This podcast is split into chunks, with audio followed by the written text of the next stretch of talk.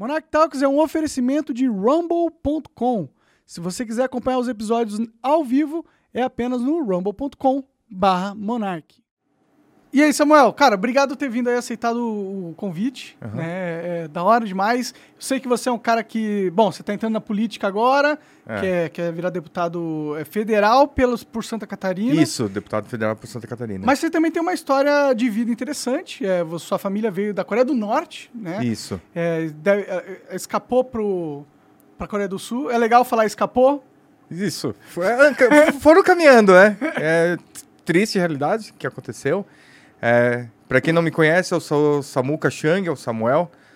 Sou descendente de norte-coreanos que conseguiram fugir e tô aqui.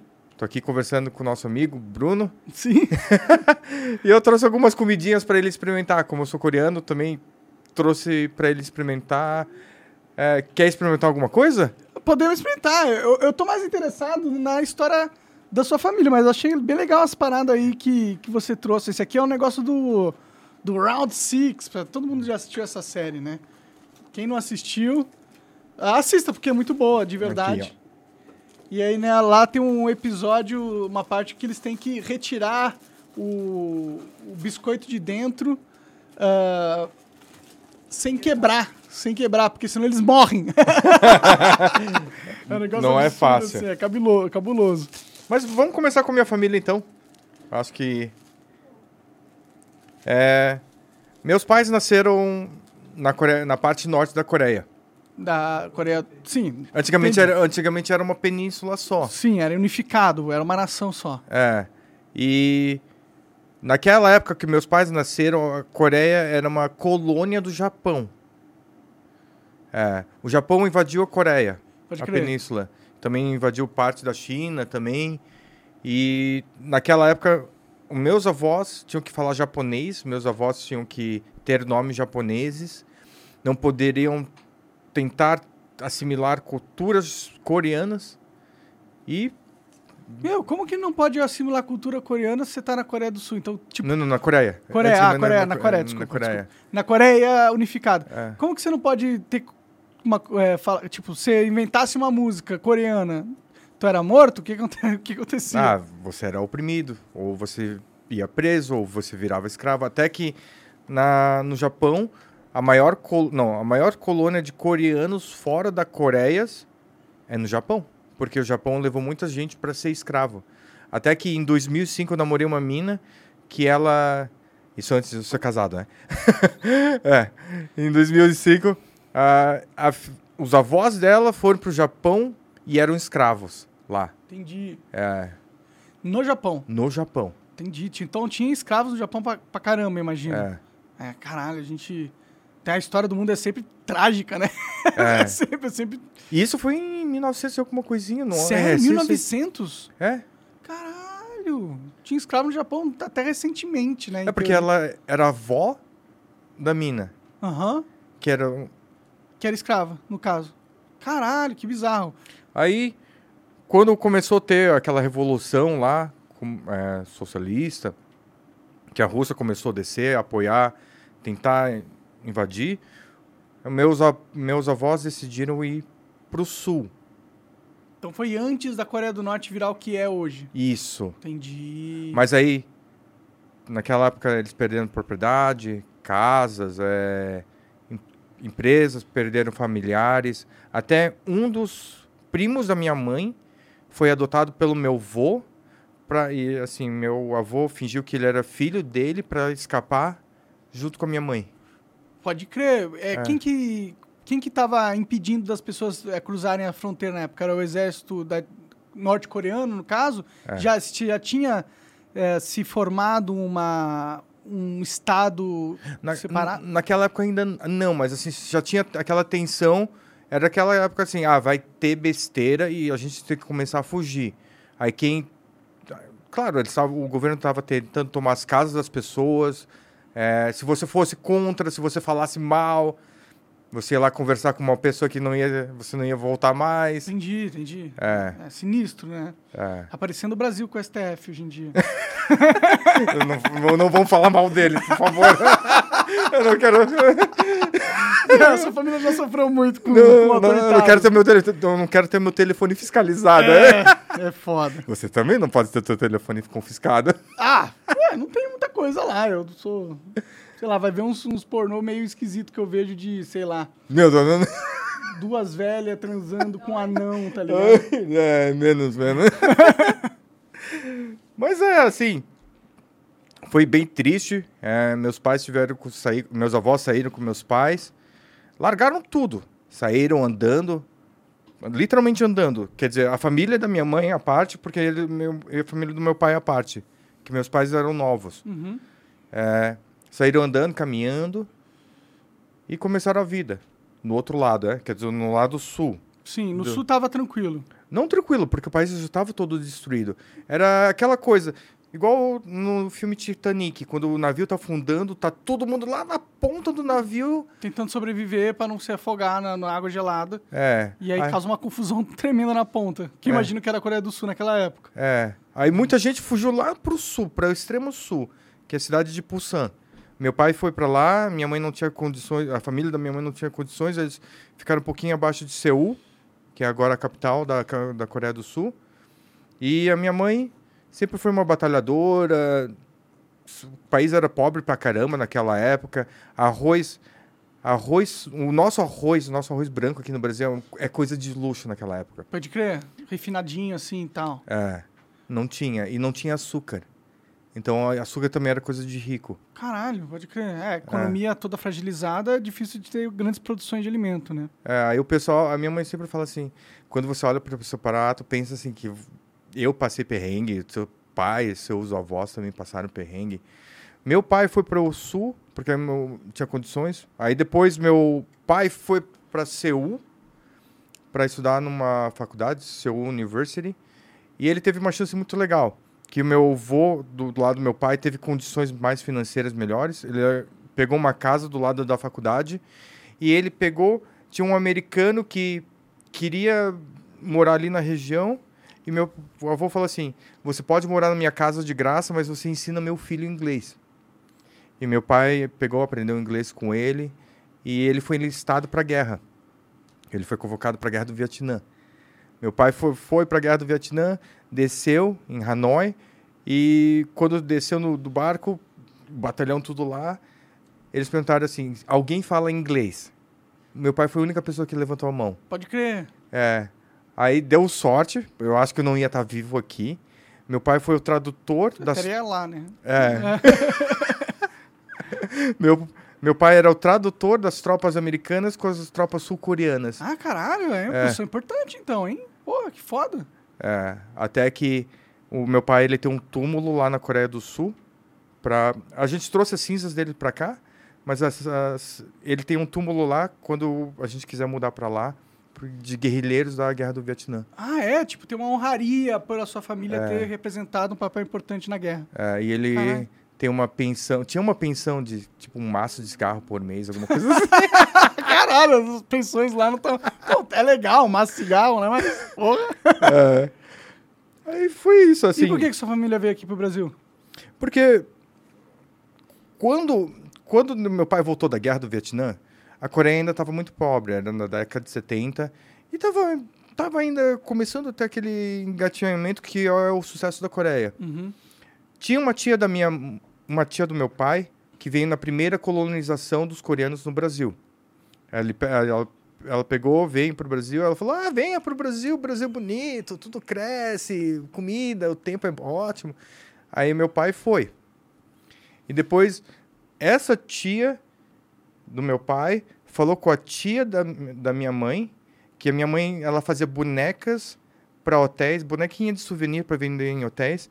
Ela pegou e falou assim: "Ah, venha conhecer o Brasil, tenho um tem um candidato para você se casar", porque naquela época eu fazia troca de ah, casamento arranjado. Sim, sim. Aí minha mãe veio e se casou com meu pai.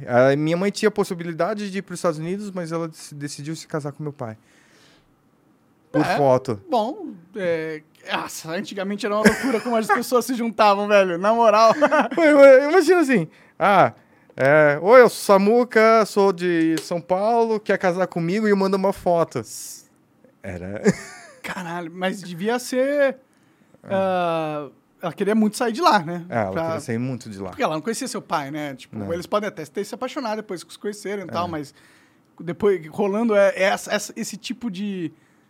ne- Parece uma negociação, né? É. Assim, é meio, meio, meio louco, né? Mas, mas eu entendo que, porra, isso aí foi regra dentro da história, na maioria dos relacionamentos, na maioria da- das É. culturas, in- inclusive. Eram poucas as pessoas que casavam por amor mesmo, por É. quem encontrou e não sei o quê. Eu tenho um casal de amigos que é casado porque se encontrou no Tinder. Tudo bem, né? Que você se encontra no Tinder, mas você não se encontra e fala, vamos casar, tá ligado?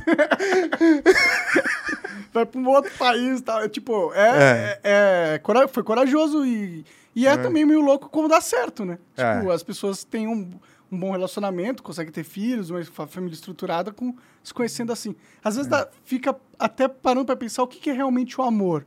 O amor é uma convivência, é um trabalho rotineiro e diário que você emprega a outra pessoa?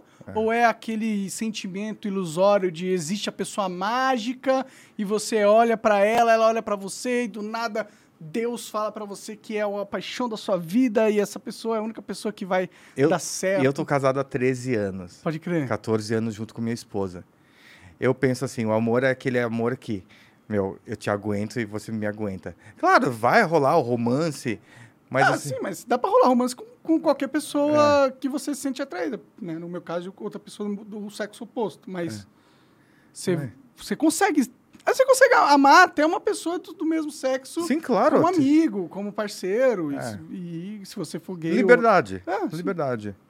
Aí eles que se casaram, foi tão engraçado que na época que eles casaram não tinha booking.com, não tinha iPhone, nada dessas coisas. Eles saíram de São Paulo, foram para Campos de Jordão, chegaram em Campos de Jordão, tava tudo lotado os hotéis. É, Campos Jordão é turismo máximo lá, né? Não sei É. se era na época. Era na, na época. Aí eles pegaram e desceram lá pra, Pra Santos, pra Praia Grande, e aí fizeram lua de mel lá. Minha mãe e meu pai moraram ali no. Não é Cambuci, no Glicério, ali no centro. Pode crer. Sabe, ali perto da igreja. Mais ou menos. Da, perto da Igreja Universal. É, tá. aquela área ali. Minha mãe sempre falou que aquela- área sempre foi uma porcaria. Eu não conheço muito, pra ser sincero. Eu É. morei no Cambuci um tempinho. Ah, o tá. Cambuci... Não, mas o Flow, o primeiro Flow em São Paulo era no Cambuci. Que era o Cambuci. Ah, era É. do lado do vai. Eu, porra. Aí eles não gostavam de cidade grande. Aí meu pai e minha mãe trabalhando, sempre descendo a rua, é, representante, costurando roupa, papapá. Foram para Curitiba. Foram para Curitiba, ficou muito frio. Lá é frio mesmo, às vezes. Frio pra caramba. Eu já peguei menos dois lá, é frio pra cacete. É. Aí depois eles decidiram, meu pai tava, ele era representante de peruca, porque naquela época vendi- usava peruca. Pode crer, hoje em dia a gente põe cabelo transplante. que é uma evolução, né? É. Aí ele pegou, achou Itajaí e ele curtiu. Aí ele pensou assim, pô, lembra a cidade de Pulsan. É, o tempo, o clima, e decidiu ficar lá. Pode crer. E de lá, eu e minha irmã nascemos lá. É, uma vida... Fomos os primeiros descendentes de coreanos a nascer lá na região. Sério? É. Caralho. É que não tem muito. Entendi. Quantos anos você tem? 41? 41, é, você, você É, parece jovem, é, parece jovem. Você parece jovem. É. Mas era tão engraçado porque eu era o único oriental da escola, eu e minha minhas duas irmãs. Então todo mundo sempre olhava pra gente diferente. Ah, você come esse palitinho toda Ah, hora. entendi, entendi. Sempre tem, né? No- é. Aí com, com isso, meus pais assim pensando, ah, talvez você não tenha futuro aqui no Brasil, papapá, papapá. Ué, por quê? Por causa dessa estranheza que a Porque era uma cidade pequena. tinha? E Era por uma- que você não teria futuro numa cidade pequena? Porque era mais simples. É a questão de cidade mesmo. É. Mas aí no Brasil, você podia vir pra outra cidade. É, aí eles me mandaram para São Paulo. Entendi. É.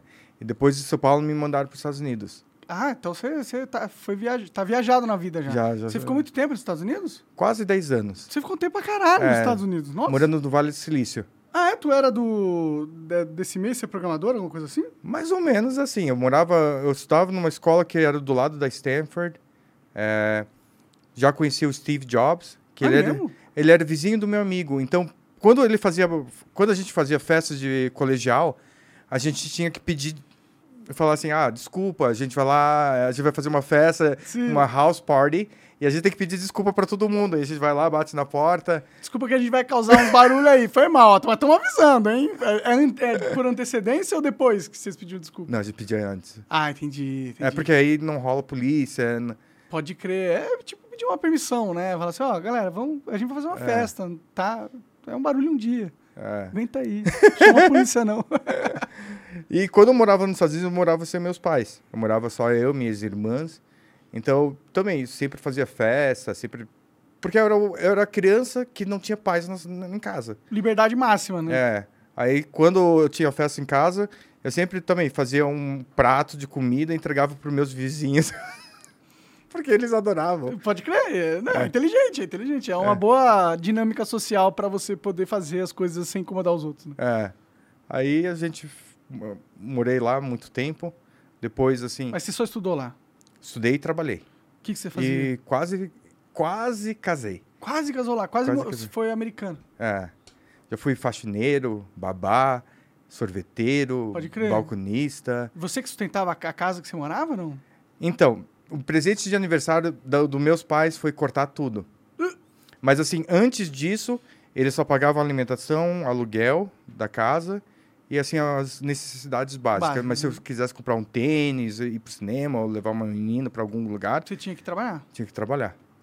E é legal, nos Estados Unidos você consegue fazer isso. Ainda mais assim, que você começa a dirigir carro com 16 anos. Uhum. Aqui no Brasil já é mais diferente. Sim, é 18, né? É. Aí eu peguei. E tem maior empecilho pra começar a dirigir carro, mas imagina que lá tenha também, né? Hum? Empecilhos, tipo, É. umas provas. E, tudo isso. Mas lá é legal, porque com 16 anos você pode comprar um carro super barato, você pode comprar um Mustang. Eu tinha um amigo que entregava pizza com Mustang. Ô, louco! É.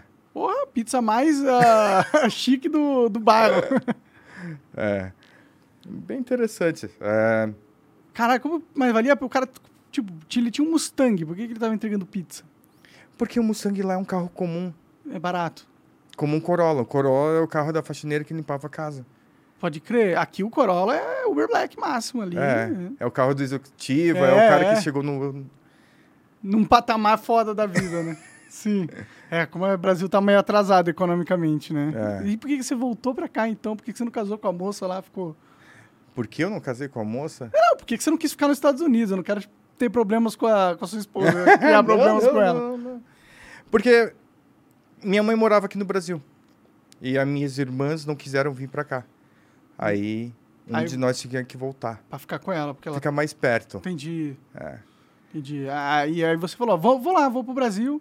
É, o caso foi assim: a minha irmã mais velha tinha um relacionamento com uma pessoa e não deu certo.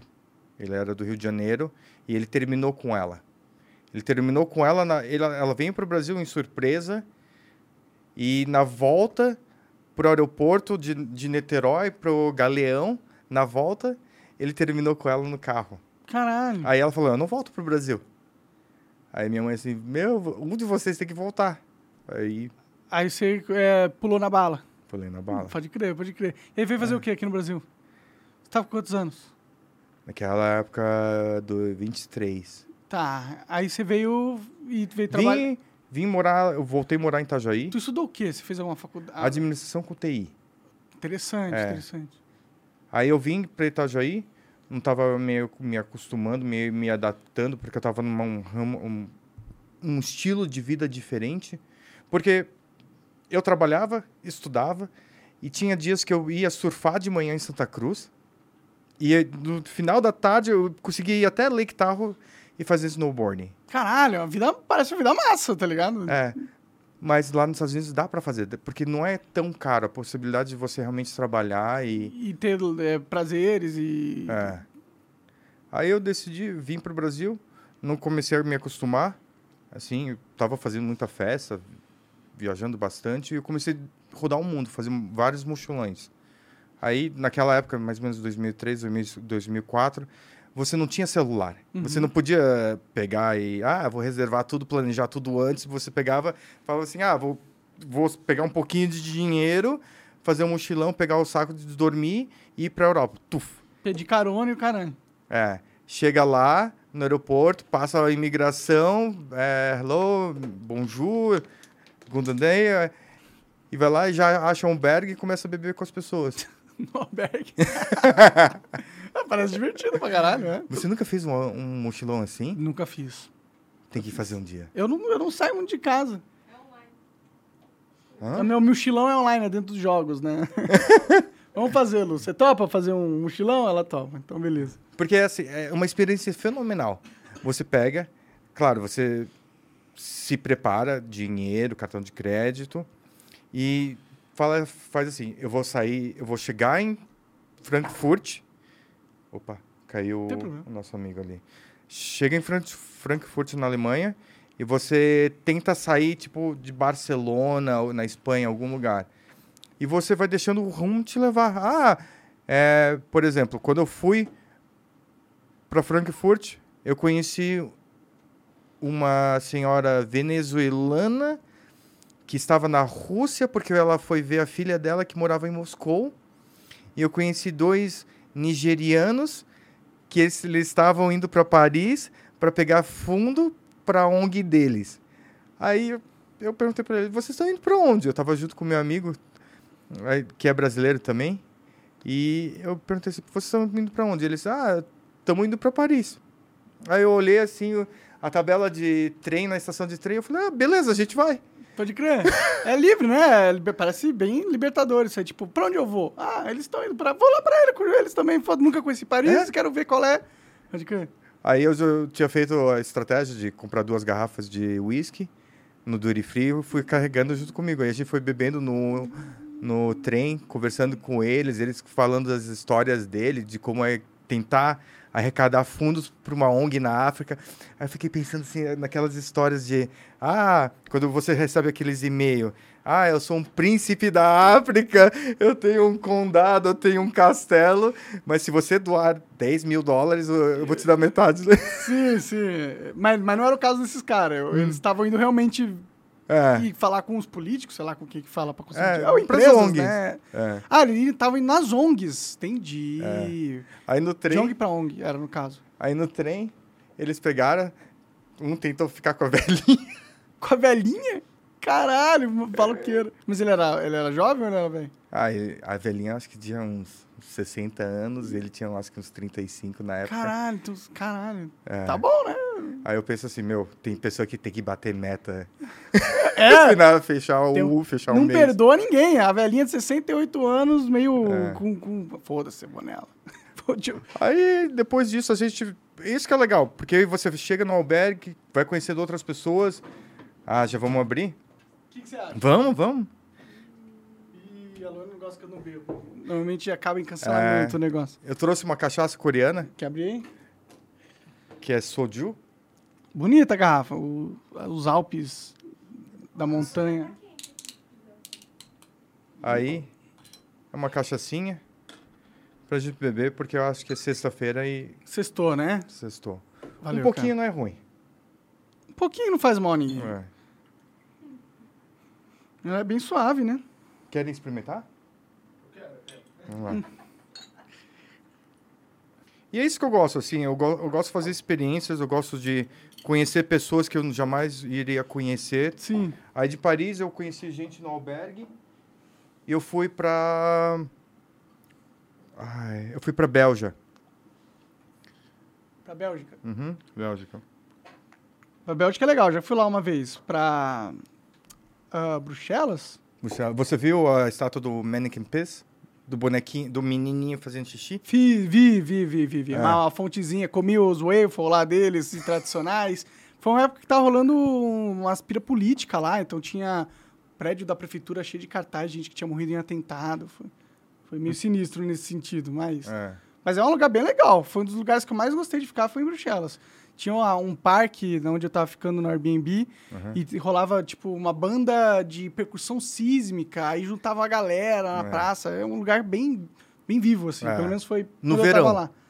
Eu acho que era verão. É, era verão é ótimo lá. No inverno, É frio pra aqueles waffle com aquelas bolas de sorvete em Sim, Bom cima. pra caralho, aqueles waffles. É. Bom mesmo. Aí depois de lá, eu fui pra Holanda. A Holanda eu acho que você deve conhecer. É forte ou não? Não, não é forte, não.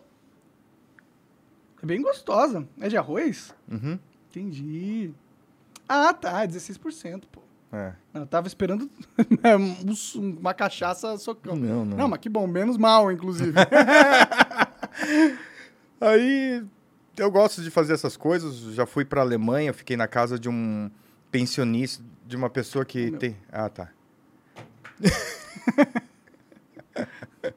eu, para um cara que era desabilitado, era pensionista, aposentado, aí eu dormi no sofá dele. É, é, tem que ter uma confiança, né? Porque você dormir na casa de uma pessoa que você nem conhece, né? é porque na- nessa época começou a lançar um, um aplicativo chamado. é, aplicativo não, um site chamado Couchsurfing. Uhum. Que você dorme no sofá da pessoa. Então você vai lá, ah, Pra pessoa, tipo, pô, nem vou precisar de um quarto, alugo por um dia, dois É. e ganho uma grana extra. é. Pode crer. E assim, é o legal as histórias, os contos, a diferente cultura. Você vai, conversa com nativos, você bebe com nativos. É, teve uma vez que eu levei para minha esposa pro Vietnã e a gente fez um mochilão. Mas um mochilão com uma agência de viagens muito legais. Muito legal, lá da Austrália. Que só faz mochilão e você vai só em lugares autênticos também. Entendi, que não é o hype do turismo, não tá os caras É. tomando marguerita e mexendo no celular. Não, eu bebi até shot de. Que, que é aquela cobra? Uma víbora? Não, não, víbora não. É a cobra que tem os dentes bem. Ah, ca- É Viper. Viper, é, pode ser, tem a Viper. Tem, Aqui tem tem a, a Naja, não? Naja. Naja, sim. Aí eles fazem uma cachaçinha. De Naja? De, de, de veneno de Naja? Não, eles pegam, eles pegam a, a cobra, tiram o veneno e colocam na cachaça. Aí você bebe. Coloca o veneno na cachaça? Não, não, tiram o veneno, extraem o veneno E, e, coloca a colocam- cabeça dela na cachaça. Entendi! Caralho, sinistro esse copo aí. Você É, você pega lá, esse drink é do, dos mal, do mal, né? E era bem pesado. É, são experiências assim que eu acumulei durante a vida inteira. É, já fui para quase a Europa toda, já fui para Camboja, Você foi pra Coreia do Sul? Já bastante. Tem, é. né? Tem que ter, pô. A Coreia do Sul é muito Vai legal. pro mundo inteiro e É. não vai pra, pro lugar de... Bom, suponho que foi a Coreia do Norte. Mas era, era tudo a mesma coisa, É. era um país só. Mas o mais legal é, eu tava em Santa Catarina, eu tava indo numa balada chamada Warung. Conheço. Conhece? Eu nunca fui, mas já ouvi falar, porque eu morei lá em Curitiba e os caras falam bem. Hum. É, só, é a mais badalada lá, vai. Só os caras pica do, do eletrônico. Um dia a gente marca. Demorou, demorou. lá, é, tem, um, tem uma tradição lá. É. É no meio da praia, né? Na, na beira da praia. Né? É, no amanhecer do sol tem uma área assim, meio triangular, aí o sol entra, fica bem Conceitual. um clima legal. Pode crer. Aí eu fui pra casa, depois do Orung, voltei pra casa, tomei um banho, me olhei no espelho, pá, é, sou coreano, não falo muito coreano em casa, falava mais português com minha mãe. Eu tenho que aprender coreano, porque antes disso eu tinha aprendido japonês para ver desenho japonês, eu adorava. Você aprendeu só pra ver desenho? É. Já ouviu falar de legenda? Tô zoando. tô zoando. É porque na minha época não tinha legenda. na, minha, na minha época, na minha época, a gente pegava, alugava as fitas cassete aqui em São Paulo. É, minha mãe voltava com umas sacolas assim gigantes, porque ela trazia as, no- ela trazia as novelas e ela, eu falava pra ela, traz uns desenhos japonês. E ela trazia o japo- desenho japonês. E é da hora demais o desenho japonês, né? Eu, É. eu gosto pra caralho, assim. da- dos valores que passam e, da, e de como É. eles viajam nos poderzinhos. É Ah. muito louco. Eu gosto. Não, é muito legal. É, eu, eu acho da hora. Mas aí você aprendeu japonês só pra ver, aí é uma. Você gostava muito de anime, cara. É porque você começa a pegar e não tinha legenda, só tinha legenda em coreano. Uhum. Aí eu pensei assim, pá, eu aprendi japonês primeiro vendo desenho, man- é, anime, e eu não sabia falar coreano. Aí eu peguei falei, ah, vou pesquisar alguma coisa. E eu achei um curso de coreano de um ano que é só para descendentes coreanos na Coreia. Então, por causa da guerra da Coreia, muitos coreanos foram para o mundo inteiro. Alemanha, na China, Japão, Estados Unidos, Canadá, Sim, Europa. E era um curso que era patrocinado pelo governo e patrocinado por um milionário descendente de coreano, não, de- é, coreano no Japão. Aí eu fui em 2005, morei lá um ano, muito legal. É um curso de que a gente aprende de cultura, a língua, a história e a comida. E a gente conhece o país inteiro. Porque o país é super pequeno. O país é do tamanho de, do estado de São Paulo. Pode crer, pode crer. Dá pra pegar o carro e viajar pelo país todo, imagina. Mas assim, o, o- o começo foi engraçado. Tem uns vídeos assim que eu mandava para as pessoas. Sabe aqueles parques que agora é comum na rua, em todo lugar em São Paulo, aqueles que você fica com a mão Ah, assim? sim, tá ligado. Em 2005 tinha lá isso. Aí mandava para meus amigos no Brasil, aí todo mundo. Meu, que, que coisa estranha, porque essas pessoas estão com esses negócios, fazendo academia no ar livre. E aí, naquela época, as mulheres ainda usam na Coreia. Elas usam aquelas viseiras que é transparente aqui. Então elas abaixam e parece tipo um, negócio, um Robocop. Por que, que elas usam essa viseira? É moda lá? Pra não, pra não pegar sol. Ah, faz sentido. É tipo um boné deles. É. Pode crer. E na época que eu fui, eu fui eu, eh, depois do carnaval, então mais ou menos em março, todo mundo usava máscara. Aí eu perguntei, por quê? Eu não vou usar máscara. Eu era brasileiro, Não tava com costume, não tá. estava acostumado. Eles usam por causa que o, o vento do deserto de Gobi passa por cima e começa a chegar... Ele, o- a areia do deserto de Gobi chega até na Califórnia. É, eu vi uma, uma, uma, uma notícia, tipo, que tinha encontrado areia. Acho que é na Califórnia, eu tô ligado isso aí. É louco, né, meu? Passa viagem que milhares e milhares de quilômetros pela corrente de ar e É. cai em outro país. Aí todo mundo usa máscara por causa que o teu nariz começa a sangrar. Caralho, nesse nível? Em toda a Coreia do Sul, não? Toda a Coreia do Sul. Porque ele Caralho. passa tão forte, aí ele vai, vai até a Califórnia. Mas assim, na Califórnia não tem todo o efeito que tem na Coreia do Sul. Faz sentido. Aí eu comecei a usar máscara também, é, lá em 2005. Aí eu também aprendi que em 2005 tinha que usar máscara até quando você está doente. E foi assim, coisas diferentes. É, meu celular na Coreia do Sul era meu RG, a minha carteira de motorista, era meu, minha carteira do banco, Era tudo unificado. tudo unificado. Eu É podia inteligente. eu podia pagar o metrô, podia pagar a balada, podia pagar a comida, tudo no. Só- Nesse cartão que era também uma identidade. Era É, um você cartão? só encostava assim o teu celular. Ah, era no celular. É. Isso em 2005? 2005. E meu, Caralho, os caras tá, tá muito à frente, mano. Muito É. à frente, pelo menos nessa questão. meu celular tinha televisão também naquela época. E mais legal, assim, é. Coisa de. Coisa de pessoa que gosta de brincar, é. Ah, De tecnologia. O meu celular tinha um controle remoto. Uhum. E meu celular tinha o controle do ar-condicionado também embutido. Pode crer. Aí, isso agora é tudo aplicativo, agora é tudo normal. Mas Sim. lá em 2005 era uma inovação. E as pessoas na Coreia são honestas. As pessoas não são. Não, não brincam tanto como os brasileiros brincam. Sim. Aí eu chegava na, na sala com um monte de descendentes de coreanos do mundo inteiro, do russo, Uzbequistão, essas, de, de todo lugar. Eu pegava, ligava a televisão, eu ligava o ar-condicionado, aí todo mundo assim, o que que tá acontecendo? Aí o professor ia dar uma aula, alguma uma apresentação, desligava a televisão, mudava de canal. Pode crer. Você era o pestinha da, da turma, né? tá ligado? Eu sei como que é, porque eu também era o pestinha. Eu gostava de fazer as pessoas rirem do que o professor tinha falado. É, Mas aí eu ganhei inimizade de todos os professores. Não foi uma boa estratégia né, na escola, não. mas era legal, era engraçado. Sim. Aí eu estudei lá, foi legal. Fui professor de inglês também. Fazia, fa- dava aula de conversação na Coreia, Pode crer. né? Esse ano lá que você ficou. Esse ano lá. E é legal, é, porque é muito bonito. E as coisas realmente funcionam. Por exemplo, no verão eu tive que alugar um apartamento. Aí fui numa imobiliária. A mulher literalmente pegou meu número, já me entregou o apartamento prontinho, com energia, gás, internet, tudo pronto. Imobiliado. Ô, louco, qualidade. É.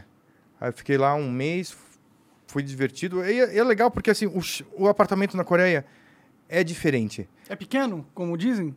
É pequeno. Porque lá tudo no na Japão também, todos. É, é que as cidades são muito densas, né? é. E aí eles precisam. Aqui em São Paulo tá acontecendo a mesma coisa, né? Cada vez menores os apartamentos que vende. Teve um apartamento de 10 metros quadrados que tava alugando, acho que por 2 mil ali na, perto da Santa Cecília. Meu, então 10 metros quadrados é tipo um quarto de hotel, tá ligado? É. E 2 mil reais, tá? Tá ficando caro o aluguel aqui em São Paulo.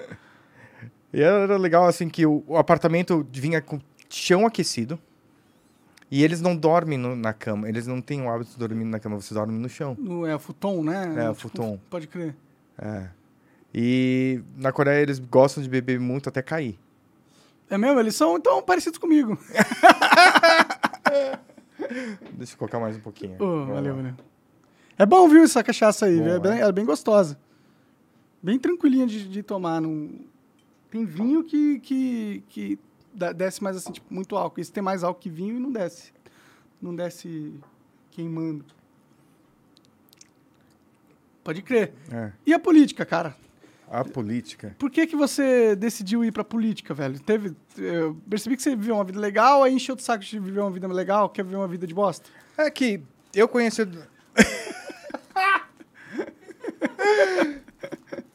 Putz. eu falo que é uma vida ruim ser político. Tentar Deve- ser político. Parece ser, parece ser. Não, tentar é ruim, mas conseguir deve ser pior ainda, na minha opinião, assim. É muita, é muita, é muita gente querendo te fuder, cara.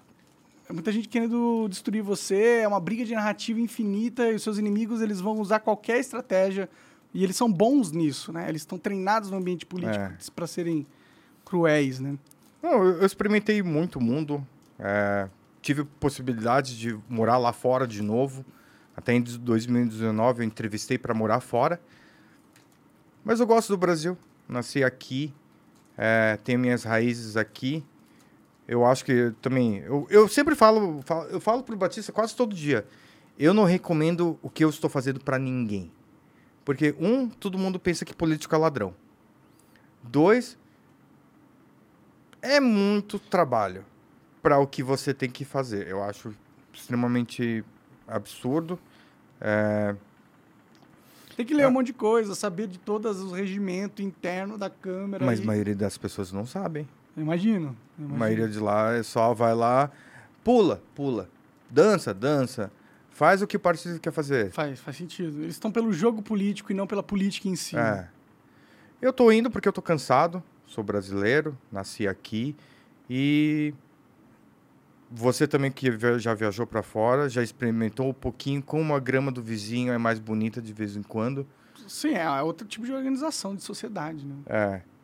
Aí eu vendo que ninguém tem perspectiva de futuro, é, eu mesmo já morei fora, eu mesmo já pensei em ir para fora.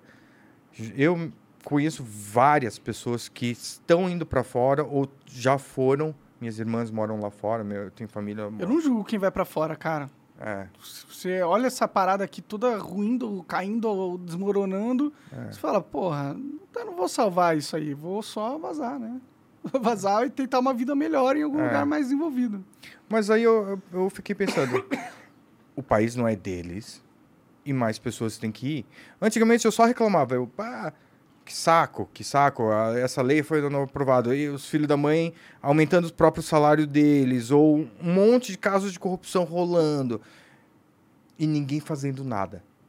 Aí eu, como empresário, comecei a ver o- a situação, é, fiscal vindo, já teve fiscal que já veio na minha fábrica para me para me atuar porque eu não tinha bracinho da cadeira. Caralho! É. Aí eles pegaram e falaram assim: "Ah, você não tem o bracinho, o bracinho de apoio para os seus funcionários". Para a empresa 10 dias. É, aí eu peguei e falei: "Vai lá, por favor, vai lá pegar". Foram lá comprar. Na outra semana o cara veio e veio querer me atuar por causa que ele queria ver a altura do funcionário para medir se estava apropriado para a pessoa. Nossa! Ou seja, ele queria cavar um. Ô, cara, É, o que, que eu tenho que fazer pra você sumir daqui? é. Aí vai começando, aí vai começando assim, ah, é, tem fiscal na rua, todo mundo tem que se proteger. É, sindicato vindo, vindo na tua rua com caminhão de som, falando, ah, você tem que pro- processar teu patrão por causa que você não tem direitos suficientes. Você sai aí na Estação da Luz, na Júlio Prestes ali, é, menina do sindicato entregando folhetinho para você processar teu patrão. Eu morava ali no Jardins, perto da Paulista. Eu pegava o metrô, pegava, eu trabalhava ali no Bom Retiro, pegava o metrô e ia parar lá na Paulista. Toda vez eu via uma, uma manifestação de esquerda, era, ah, quer uma camiseta? Era da CUT, ou do MST, ou camisetas vermelhas, parecido com a, tua- a cor do teu moletom. Sim. É. Aí eles falavam assim, ah, quer uma camiseta, 50 reais, um sanduíche de mortadela, uma cerveja, vem aqui beber cerveja. Estavam querendo comprar, tipo, ao apreço das pessoas. É. Aí começou a começar a criar nojo. É, e eu só reclamando, reclamando mais assim, internamente ou com amigos, e ninguém indo pra política. Aí eu, um dia eu, conhe- eu escutei uma batucada diferente no meu apartamento. Eu falei pra minha esposa: tem um barulho diferente. Aí eu peguei, subi e fui lá na Paulista. Aí eu vi a manifestação do MBL. Hum, Aí eu, ah, que interessante, esses moleques estão brigando por, acho que era impeachment, essas sim, coisas. sim. Aí eu comecei a acompanhar. Comecei a acompanhar, vi o japonesinho ali, é, bem baixinho, brigando com comunistas, é, pessoas de Quem, esquerda. no caso? Ou ou ele engordou pra caramba. Engordou, mas emagreceu, emagreceu. Agora ele tá magro. Mas na época, teve uma época aí que ele tava gordinho. Mas eu não vou julgar ninguém por estar gordinho, entendeu? Eu não posso eu também. Eu não posso também. Eu engordei pra caramba nessa campanha. É, vendo ele, acompanhando, sempre fui um- uma pessoa que sempre falou: ah, vamos prestar atenção nele, vamos. Mas eu nunca fui uma pessoa que pegou saiu. Eu era uma pessoa muito reservada, assim, né? Nas mídias sociais. Fui acompanhando, acompanhando, até que doeu um pouco também. Ajudei na campanha. Na campanha dele, fiz fiz na colônia coreana, fiz eh, não articulação, mas assim, falei dele, ah, vota nele, vota nele. Apresentou pra galera lá. É. Aí na campanha do Arthur para para prefeito também, também fiz a campanha, eu peguei, eu fui lá no escritório deles da Vila Mada, na Vila Mariana, peguei um monte de santinho, distribuí para um monte de gente, sem falar nada para eles. Eles nem me conheciam naquela época. E quando a gente teve aquela eleição de 2018, que tinha o, idiota do Haddad contra o, o atual ali. Bolsonaro. É, não Não vamos falar o nome. falar- Não vamos falar o odeia o. Bolsonaro também. Não vamos falar o nome dele, senão ele pode voltar. É, sabe, Voldemort que não pode falar. Mas a opção é o Lula, né? Não, não, não. Ele não é uma opção. Como não é? Como assim? Ah, o Lula não pode voltar. Mas e aí, você- acha que vai eh, surgir algum candidato que vai vencer a polarização de verdade? Eu não acho. A gente tem um mês, 40 dias. Então, é muito pouco tempo, né? Mas a gente não pode ter. É aquela coisa, você tem um álbum de Copa, da Copa do Mundo, e você já tem a, carta, a cartinha repetida. Você quer de novo? Se a outra carta que eu vou ter que colar é uma carta su- suja de merda, eu, eu pego a repetida, entendeu? Hum. Só isso. É, mas do Lula não dá. Lula é perigoso. Então, por isso que eu falo, tipo, eu entendo que o Bolsonaro ah, fez várias coisas, tipo, não fez várias coisas que tinha que fazer, fez várias coisas que não tinha que fazer, mas mas sei lá, a gente meio que ou a gente vota, ou a gente vota nulo e deixa pros outros decidirem, que é o que É. eu vou fazer, pra ser sincero. Deixa, tá bom, decide aí, eu cansei dessa porra. É. Ou você escolhe o Bolsonaro ou o Lula, Mas para deputado federal, deputado estadual, você já tem nome. que é o Kim. não. Claro! Saúde. É, eu vou votar nulo 100%. Eu gosto do Kim, eu acho que ele faz um bom trabalho.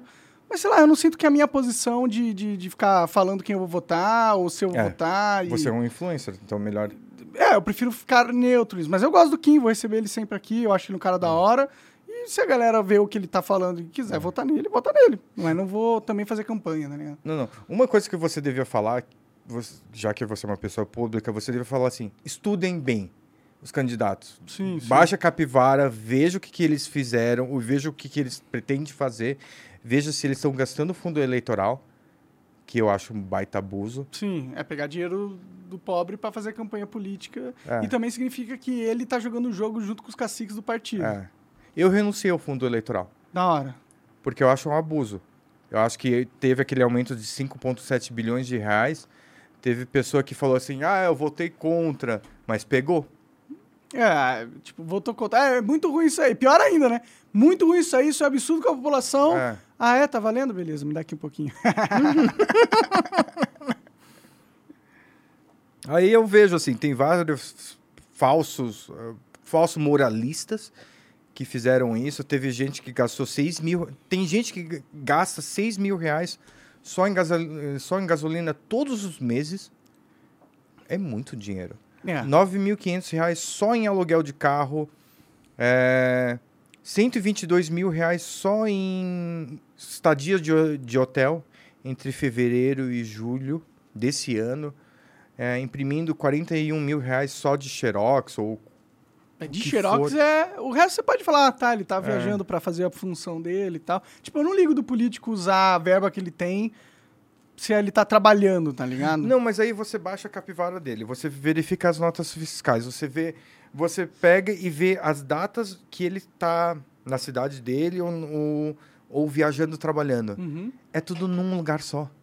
Então, é um posto de gasolina, é um hotel. Sim, sim. É tipo, ó, cara, vou te passar aqui, você me cobra super, superfaturado, eu vou passar o cartão da câmera aqui e você me dá É. 20, 10, É. 50% de volta. É uma parada assim.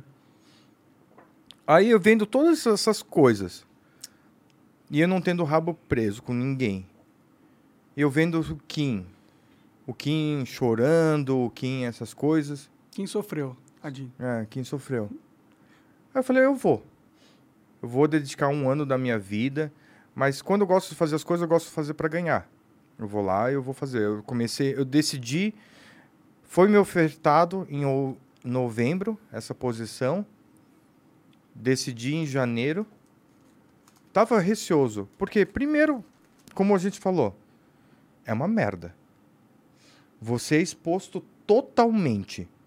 Você tem que expor toda a tua vida. Você mora numa casa de. É pior que BBB, eu acho. Ah, é, sim, no bebê a galera sai ganhando normalmente, né?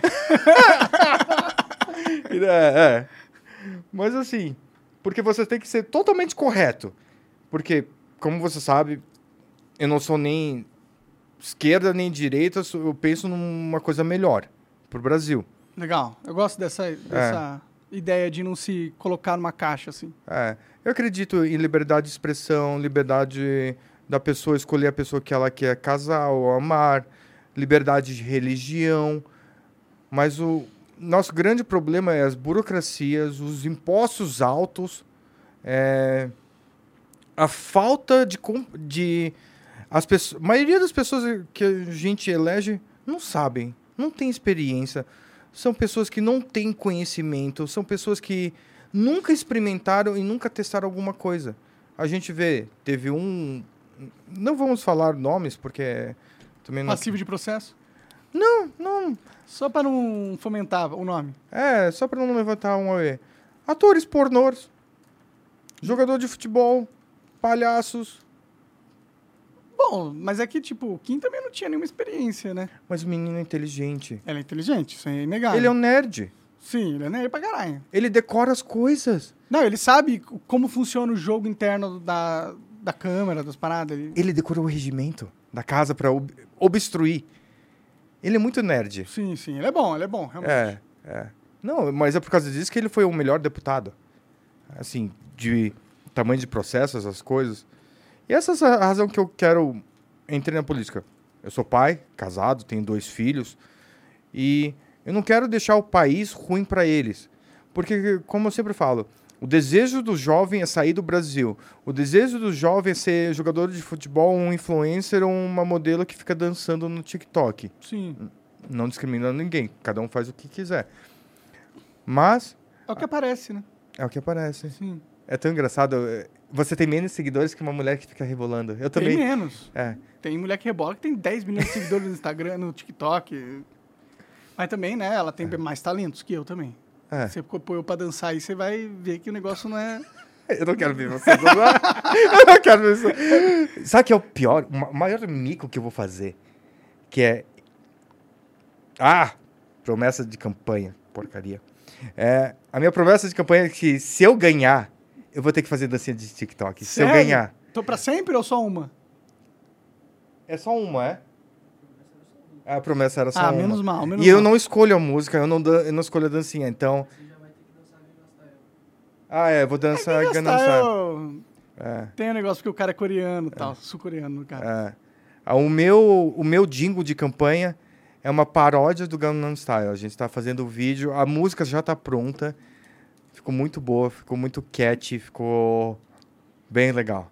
Tá, mas aí você quer virar político pra quê exatamente, assim? O que, que você, tipo, ganhou, Vi- é, Você tá lá na câmera, do, do lado do Kim.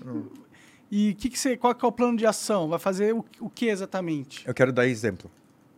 Eu quero dar Tá. exemplo que político pode ser barato, político pode ser se- efetivo, político não precisa ser um semideus que é atualmente, e pautar realmente as coisas que dev- devem ser pautadas. Tipo o quê? O governo é caro, inchado, burocrático e lento. Sim.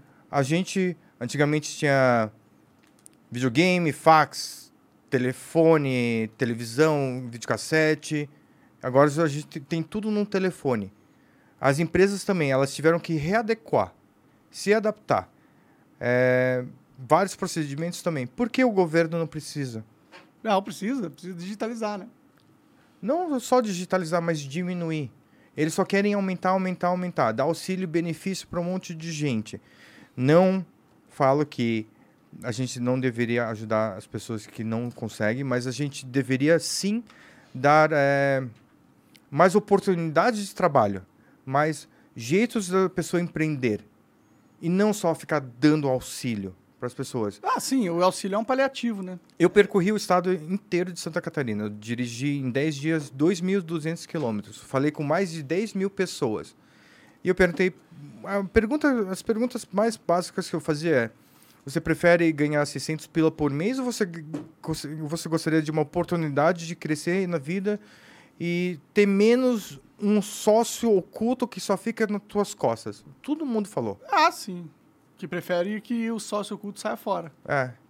E a gente tem isso. Qualquer coisa que a gente paga é 40%. A gente tem um, tem um senhor que é um aposentado, advogado, juiz, que ele tem 67 anos. Ele fez essa caminhada comigo. Então a gente panfletava na rua, a gente saía de manhã e a gente chegava no hotel ou na casa que a gente ficava. Porque nessa viagem que eu percorri, eu fui de Itajaí, que é no litoral, até a fronteira com a Argentina. Comprei uns vinhos também. Eu ia trazer um vinho, mas eu pensei, esse- eu pensei assim, talvez é melhor uma cachaçinha coreana. Demorou, não. O que tiver tá ótimo aí pra mim. Essa aqui é muito boa, inclusive. É. Ô, inclusive, Lu, se puder trazer água, que esse, esse negócio aqui parece da hora pra caramba. Parece um miojão turbo, premium. É quente, é apimentado. Beleza, não Aí tem ele problema. percorreu a viagem inteira comigo. Mas ele também pensa que o Brasil tem que melhorar. Ele fez a marcha do Amazonas, ele fez a marcha para Brasília. Sabe? Vamos lá, ó. Vamos lá. A gente tá comendo miojo coreano. Eu perguntei pro Monark se ele comia coisas apimentadas. Vamos ver se ele aguenta. Vamos ver. É tão apimentado assim, tá, tá me dando medo, cara. Não sei. Você tira suas conclusões. Vamos ver, vamos ver. É. É, mas tem umas pimentas que pra mim é forte. Pra... É, você- como que é? Você abre e depois... Abre. Abre um pouquinho só? Ou pode abrir tudo? Ah, pode abrir tudo. Aí você tira o pacotinho.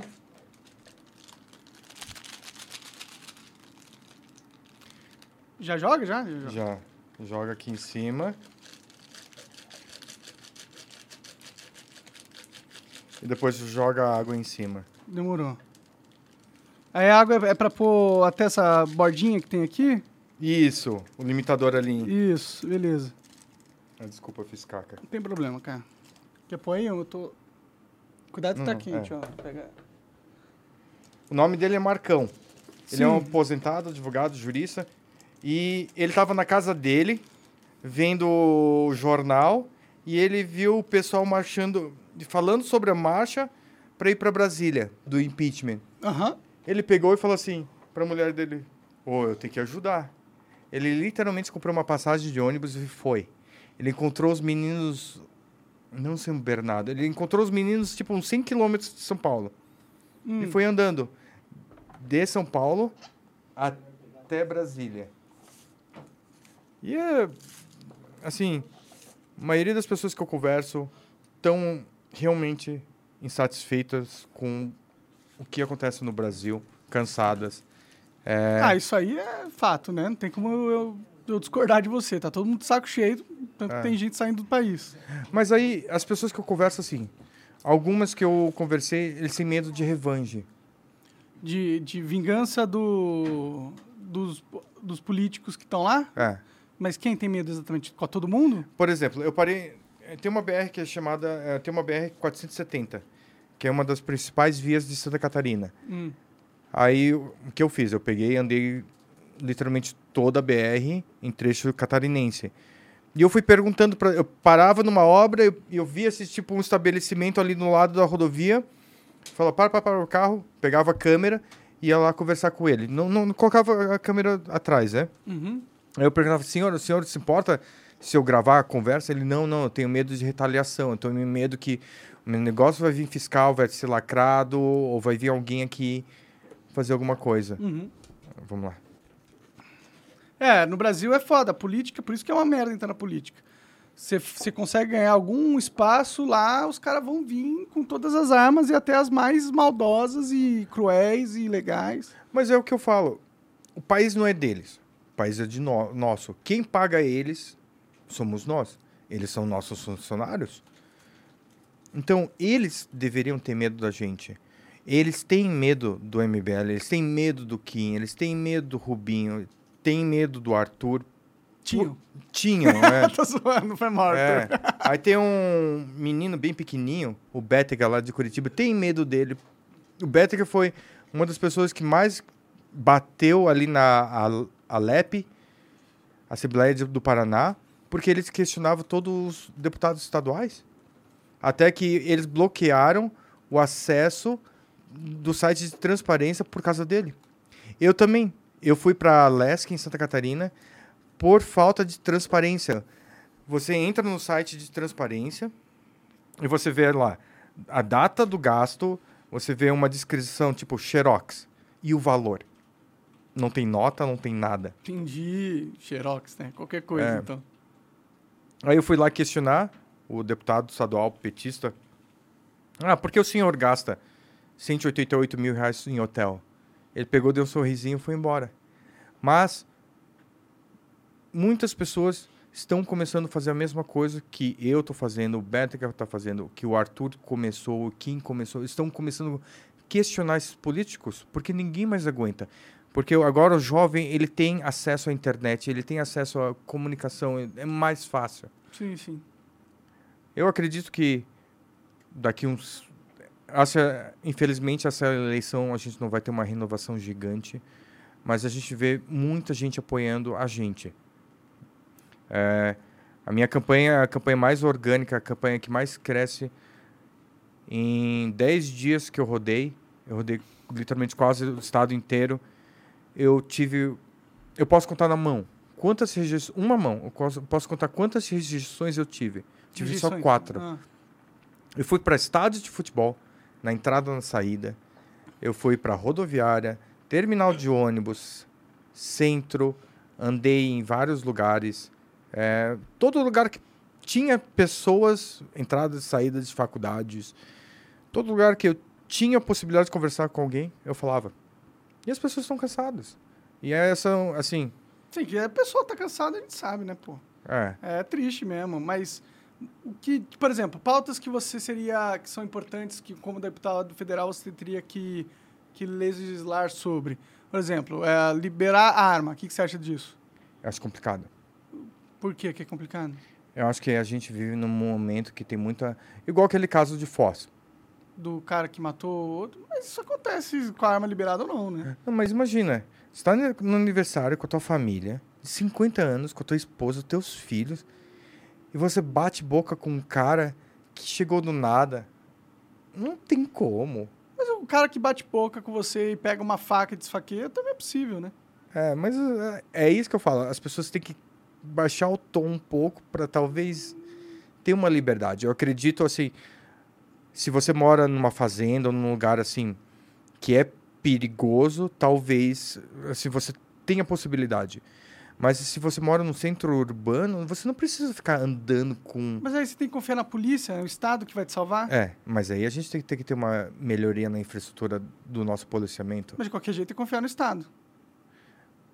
Isso. Mas não o gosto estado dessa ideia, não, cara. Mas o Estado deveria ser mínimo. O nosso Estado está errado. O nosso Estado tem que melhorar. Sim, e o Estado não tem que ser o cara que protege você. O Estado nunca vai estar lá se um cara invadir tua casa. Claro. Você sempre é a última, é a primeira, primeira segurança da sua família, você. Se Não, você não. tem uma arma, Mas ter é diferente que ter o porte. Eu acredito que talvez você ter em casa você ir para um clube de tiro. Ok, então, pra É. você. Você não mudaria o jeito que é hoje, por É, exemplo. mas eu não queria estar no supermercado comprando bolacha com um cara com um AK-47. Não, com a 47 não, mas qual que é o problema do cara ter uma, ter uma pistola no, no bolso ali, tipo, no, no cinto? No Texas é assim, é uma das cidades mais seguras, os estados mais seguros do, do planeta. Eu ia ter um pouco de medo aqui no Brasil. No Texas as pessoas são um pouco mais controladas. No Texas os caras compram tigre, velho. Eles Não, são mas controlados. Não, mas assim, ele, o Tem sangue... redneck muito louco Não, lá. não, o, o sangue pode subir na cabeça, mas não vai ser a primeira coisa que ele vai fazer, levantar um revólver. Acho que o brasileiro é assim também. A gente, eu acho que você tá pondo É. pouca confiança nas pessoas do Brasil, cara. Achando que todo mundo é um maluco que vai pegar a arma e sair atirando no primeiro, no primeiro cara que olhou torto pra ele, tá ligado? Eu não acho que seja assim, pra ser sincero. É porque eu vejo assim, eu vejo pessoas se divorciando, pessoas brigando, pessoas não falando mais com os pais ou irmãos por causa de política. E assim, é briga grande. Comparado, eu sou uma pessoa mais calma. Você vê que eu converso mais calmo. Eu vejo que tá tendo muito fogo, principalmente nessas eleições. Nunca vi uma, pola- uma polarização tão grande. Hum. Já pode tirar já? Vai lá, eu quero ver. Ah. Me dá uma misturada. Demorou, demorou. É. Os caras falaram que você vai peidar aqui no chat, hein? De, de, de ter uma apimentada aqui.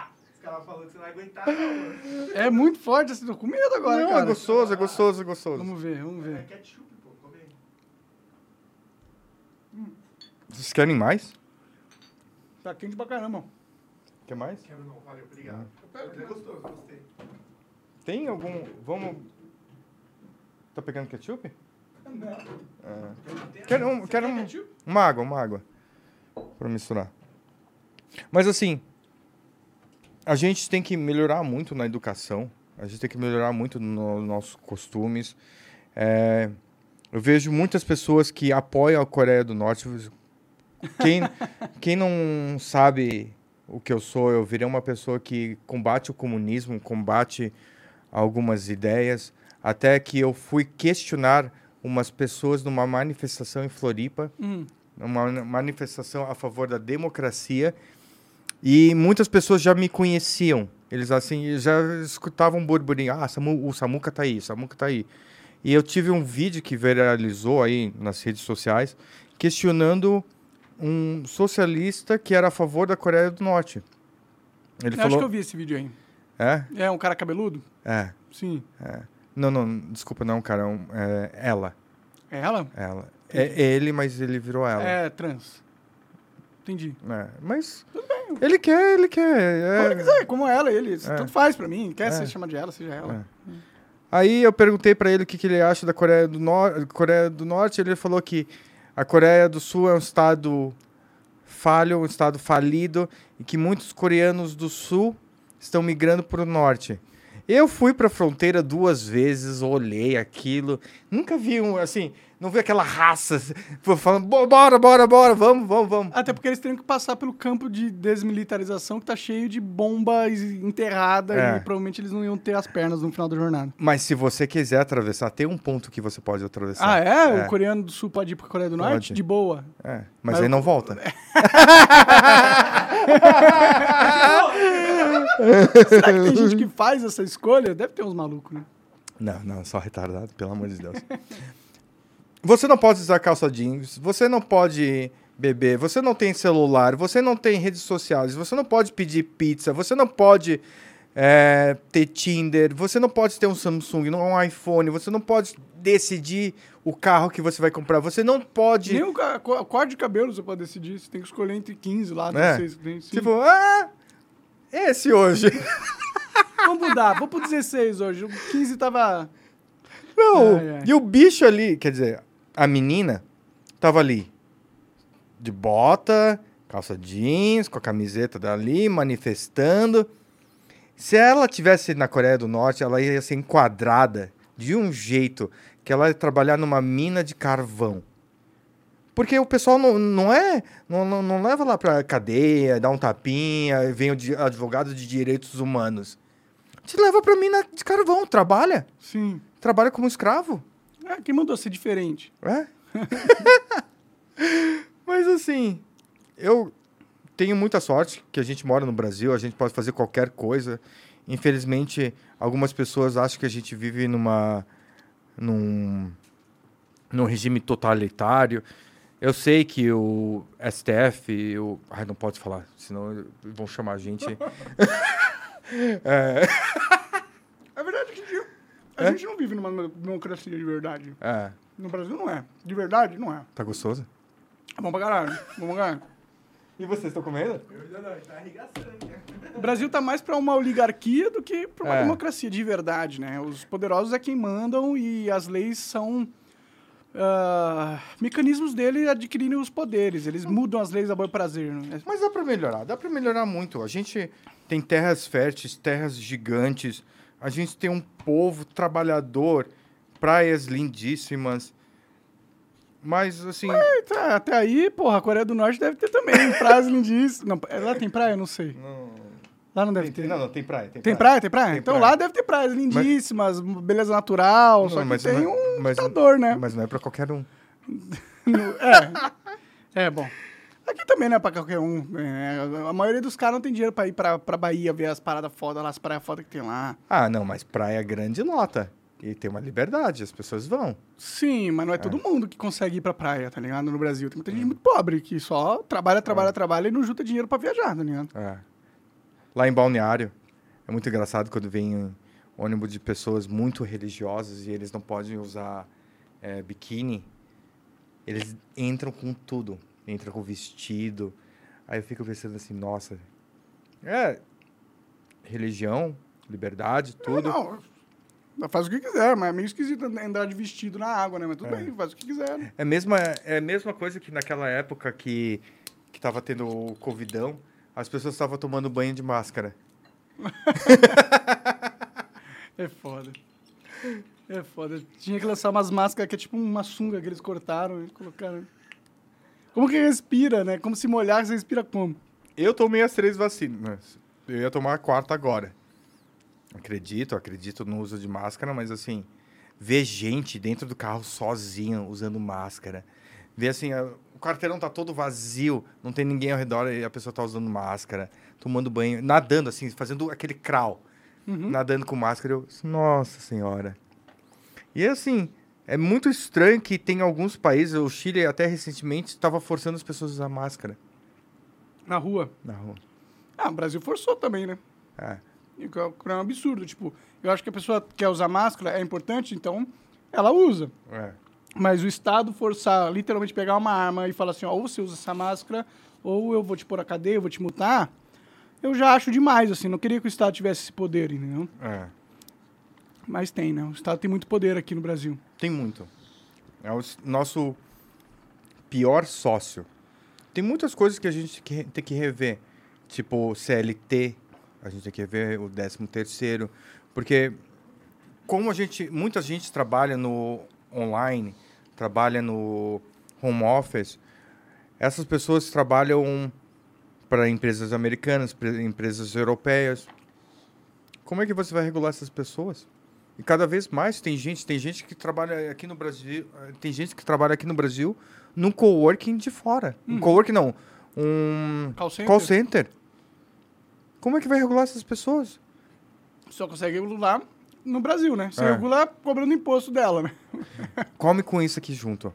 Esse aqui é um chamado kimbap. É um bolinho de arroz. Você, você gosta de sushi? Gosto. Mas esse aqui é uma versão mais é, brasileirada. Tem ovo, é, cenoura, um, raba, um rabanete, um picles e uma, um hot dog. Diferenciado, hein? Esse negócio aqui amarelo é o ovo. Não, o ama- o amarelo neon é um picles. Ah, tá. É. Querem um pedaço aí? Depois, se sobrar, experimenta. Né? Por enquanto, não. É. Tá bom? Bom. É, converti a outra pessoa que gosta de comida coreana. Eu como de tudo. É. Mas eu entrei para política, um, para fazer diferença.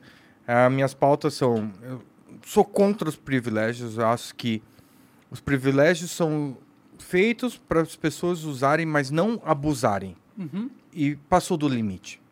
muitas pessoas, muitos, muitas das pessoas que falam que são a favor do povo abusaram estritamente. Sou a favor de melhoria na educação integral, que a gente gasta quatro vezes mais na educação universitária, não na básica. Uhum. Sou a favor de menos impostos. O empresário, as pessoas estão cansadas de Você pagar. votaria para acabar com o imposto industrial? Hum? Votaria para acabar com o ICMS, o imposto industrial sobre indústria? Sim. Mas é o problema. Você votando para acabar, você irrita os governadores. Como que você...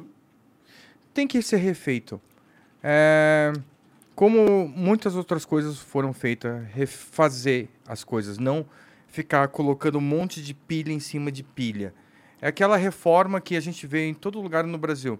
Começa num terreno, começa numa casinha de um, de um quarto.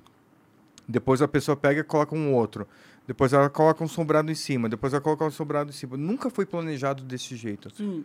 Então a gente tem que rever muita coisa aqui no Brasil. Ah, sim. O Brasil é uma loucura. A Constituição brasileira é uma loucura, né? É. Tem um milhão de coisas. O STF, em, em teoria, tem o controle de decidir um milhão de coisas sobre como a vida da sociedade brasileira funciona. É um problema essa parada aí, né? Eu não vejo mais solução, não, Samuel, pra ser sincero. Eu já tô bem assim, ah, mano, tá- o apocalipse tá vindo. Não pode pensar assim. A gente Eu tem vou que ter uma comer um- esperança. Ah, é bom ter esperança, né? Mas eu perdi a minha. Ah, não. Você, você tem que pensar assim, um mini Bruno talvez venha. Talvez. Talvez, talvez. Ou já tá aqui. O quê? Um filho, sim? Não, não. Ainda não. E a gente tem que ter uma esperança, tem que ter uma melhoria. É, a gente vai conseguir. É uma loucura o que eu tô fazendo. É, literalmente eu tenho que me ridicu- ridicularizar para as pessoas primeiro me conhecerem, eu pegar meio que dançar, aí falar, opa, tudo bem? Agora eu sou o Samuel Chang, as minhas propostas são essas, eu acredito nisso. E é isso que acontece. Tu tá... Por que você tá se ridicularizando? Porque tem que chamar atenção primeiro. Porque se eu fosse assim. Oi, tudo bem? Eu sou o Samuel Chang, é, empresário, pai, casado. Eu acredito num Brasil melhor. As Mas pessoas não tá percebem. oposto também, Não, né? as pessoas jogam pro. Como é que é mesmo? O Tinder é pra esquerda, é o pessoal swipe left. Ninguém dá um coraçãozinho. É, porque tá meio parecendo um político tradicionalzão, né?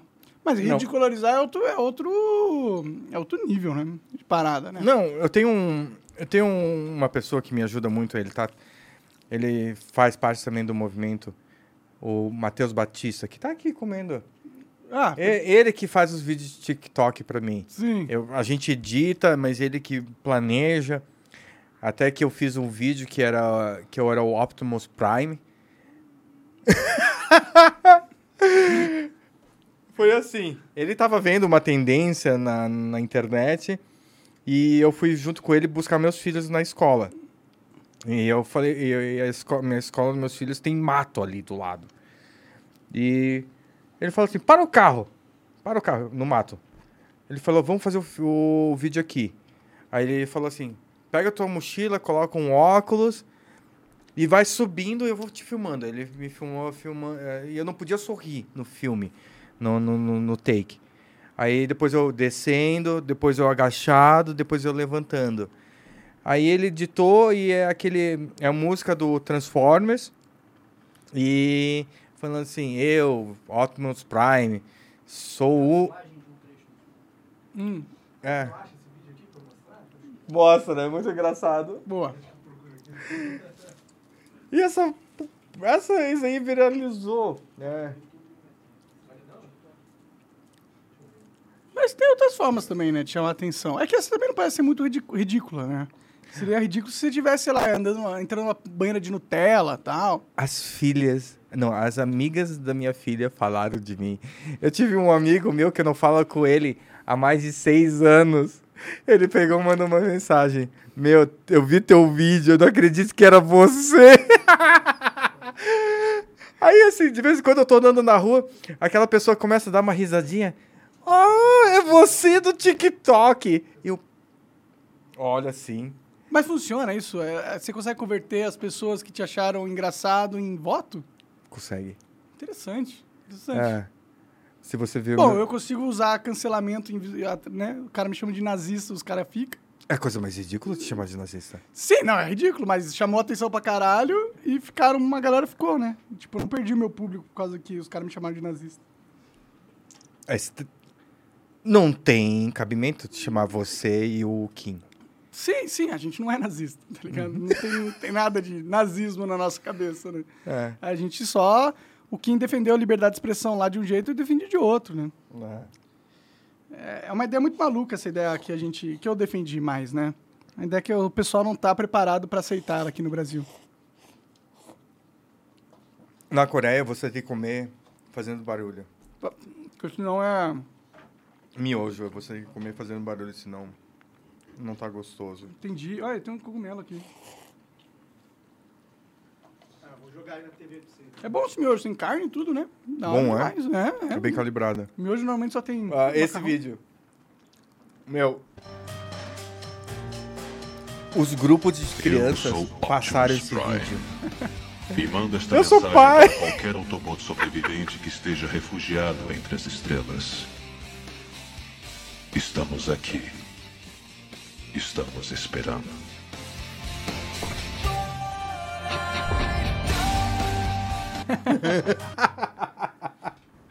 Ai, ai. Não, eu, eu tenho vários vídeos assim. É. Batista, qual que é o engraçado aí que você fez eu fazer? Mas você é empresário do quê? Sou empresário do ramo têxtil, é, já trabalhei em tanta coisa, mas eu sou eu sou aquela, é, aquela pessoa da empresa que é, faz tudo. Se precisar entregar mercadoria, eu entrego. Se for é, tiver que dirigir, eu dirijo. Se for é, conhecer cliente, eu vou conhecer cliente. Aham. É, Mas Você tem uma empresa, é isso? tinha, Você vendeu? não, porque eu tive que sair pro, pro ramo político. Ah, mas aí você. Mas aí você não é mais. Você vendeu ela? Porque saiu. Ela continua. Ela continua sem mim. Aí você vendeu ela. Ou você pôs alguém no seu lugar. Coloquei alguém no meu lugar. Porque eu sei que um dia alguém vai vir, eles vão vir atrás de mim, o pessoal que é os falsos moralistas, essas coisas. Então, para mim entrar no jogo político, tô entrando limpo, sem nenhuma coisa. Porque desculpa. Sem rabo, não, porque eu tava comendo também. sem rabo preso. Então é mais fácil desse jeito. E se eu não ganhar, eu vou voltar a empreender, eu vou voltar a fazer as minhas coisas, vou voltar. Já estou cheio de ideia na minha cabeça do que eu deveria fazer. É, não quero fazer muito spoilers disso, Mas você porque quer se manter na política? eu gostaria, mas de- tudo depende do projeto. Eu não quero ser tipo um vereador, eu quero, eu quero fazer alguma coisa Nacional. nacional. Que a gente precisa disso. Que a, gen- que a gente tem gente que realmente não faz nada. Então, a gente tem o problema do pacto federativo. Posso ter uma coca também, por favor? Obrigado. Porque o pacto federativo, o que, que acontece? É quando Santa Catarina manda 100 reais e só volta 12 para Santa Catarina. Sim. 88 fica para Brasília e Brasília decide o que faz. Aham. Eu. Se você perguntar para qualquer pessoa, você cuida do meu dinheiro, você administra, ninguém vai falar assim. Todo mundo fala, meu, você tá doido? Por que você vai tomar conta do meu dinheiro? E é isso que o Estado faz, eles pegam o nosso dinheiro e decidem o que eles querem fazer. A porcaria do Lula, ele financiou ditaduras, ele financiou é, empréstimos gigantes para países que eram falidos. Sim, ele entregou a refinaria para Bolívia. É? E agora a gente precisa de refinaria e não tem. Você sabia que o Brasil tem produção de gás suficiente, mas a gente queima porque a gente não tem jeito de escoar a produção e de Sério? es- tipo- guardar e distribuir? A gente só joga fora uma produção de gás que a gente tem porque a gente não tem a distribuição. Caralho, velho. Aí você fica pensando assim, gente, parece que o jogo, parece que tem um, uma criança de dois anos jogando The Sims, tá ligado? Ou Sin City com, Sin City. com, com o Brasil, tá ligado? É. Sabe que Sin City era um dos meus jogos favoritos? Ah, é da hora, é da hora demais. Jogou o 2000? Já. qual? Agora eu jogo City Skylines, mas eu admito, agora, ultimamente, nesses últimos sete meses, não tô jogando. Eu jogo muito Clash Royale Uhum. no celular e eu jogo muito Mario, é, Super Mario, no, no- Mario, Mario 3D Maker no Switch, por causa da minha filha. Pode crer. Aí você É. tá lá, ela esqueceu no banheiro, você fala, ah, vou jogar um pouquinho.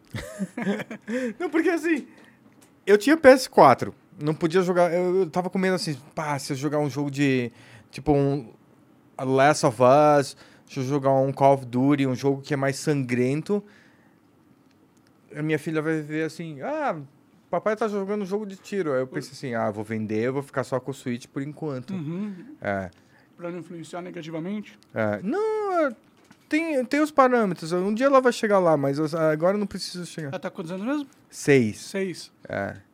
Ela sabe ler, ela sabe escrever, ela... Eu ensinei ela a ler com três anos. Ela fala inglês, português e ela entende coreano. Caralho, da hora, hein? É. E é legal, assim, porque ela nasceu nos Estados Unidos como meu filho. Ela ajuda muito em casa, ela sabe ler os livros pro meu filho, ela então ela vai lá, explica. E eu agradeço muito ela. Porque eu que eduquei ela. E ela tá educando o irmãozinho dela mais novo. Mas o irmãozinho também é difí- de vez em quando é difícil. Ah, criança é difícil, né? Imagina. Ele é tipo um rockstar. Sabe aqueles meninos que mostram o dedo? Ah! Pai, é, é, Leo, vai fazer essas coisas. Ele pega. Não. Rebelde pra caralho. É. Tá certo, tem que ser um pouquinho rebelde. Não, mas assim, eu penso assim, meu, ele é uma mini cópia minha. Eu vou sofrer com um mini ditador. Eu que sou a pessoa que mais briga contra a esquerda, mais uh, briga contra o comunismo, contra o- o- os ditadores. Eu tenho um ditador em casa. Criança é meio ditadora, né? Ela não tem esse desenvolvimento do, É. do- da empatia, né? Ela é meio, me dá, me dá, me dá. O bebê é totalmente assim, né? Faz sentido. Ele- Acho que ele não vai ser um ditador, não. Ele tem uma professora, mulher. Assistente da professora é mulher. Agora tem mais crianças, mas assim, em seis meses tinha uma professora e uma assistente e três meninas na sala dele. Ele pegava, chegava assim, "Ê, ê". As professoras assim, ah, que lindo! tá, tá, tá, tá, tá, tá." Ficou muito mimado. Entendi, entendi. Ele era de- a centro das atenções lá porque era o único menino. Pode crer, pode crer. É, aí no avião, hoje, na vinda pra cá, ele tava lá, lá, lá, lá, lá, lá, lá, lá, lá, e tudo, ah, que bonitinho, que bonitinho. Eu, ah, fica com ele, pelo amor de Deus, fica com ele, porque ele é um mini ditador, ele é muito difícil em casa. É, o Batista sabe também que ele é difícil, mas, o, mas assim, eu brigo com a esquerda o dia inteiro. Fui na sede do PC do B, é, foi tão engraçado também. A sede do, PCB, eh, do PC do B fica ali perto do, da Casa do Porco. Casa do Porco. Aquele restaurante bacaninha lá no, no centro. Não, não tô, não tô- Eu não saio de casa, eu sou. Não? Não saio. O que, que você faz? Covid tá aí, né, cara? ah, vai te catar! vamos beber um. um- Vamos, vamos. um- pera. Não, não saio de casa porque não saio de casa mesmo. Mas Eu o que tenho você faz? costume. Eu jogo. Opa. Joga o quê? É... Sabe que você fala em coreano? Combé, Combé. que é saúde. Combé. É, combé. Em em japonês você fala kampai. Campai, é. É. E você nunca pode falar em- no Japão. Por quê? Chin-chin significa pinto. Entendi. Caralho. É. Você falar tintim, os caras vão falar, ei, cara, eu queria beber com você. Mas tá bom, vamos lá.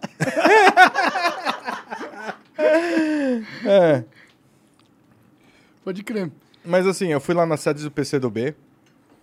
Fui com uma cartinha. É... servir aí. Ô, obrigado.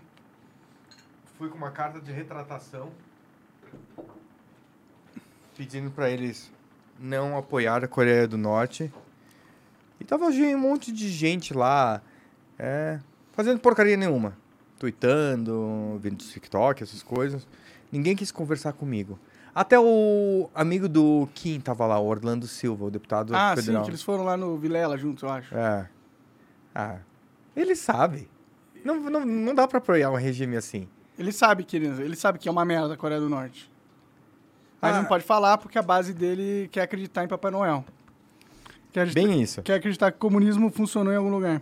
Não, não sei se vocês viram recentemente que tá rodando uma notícia que na Coreia do Norte é, eles estavam pegando, os, forçando a doação de cães, porque os, anima os cachorrinhos de estimação são artigos de luxo e eu vi que as pessoas estavam passando fome. Não sei se vocês viram essa notícia.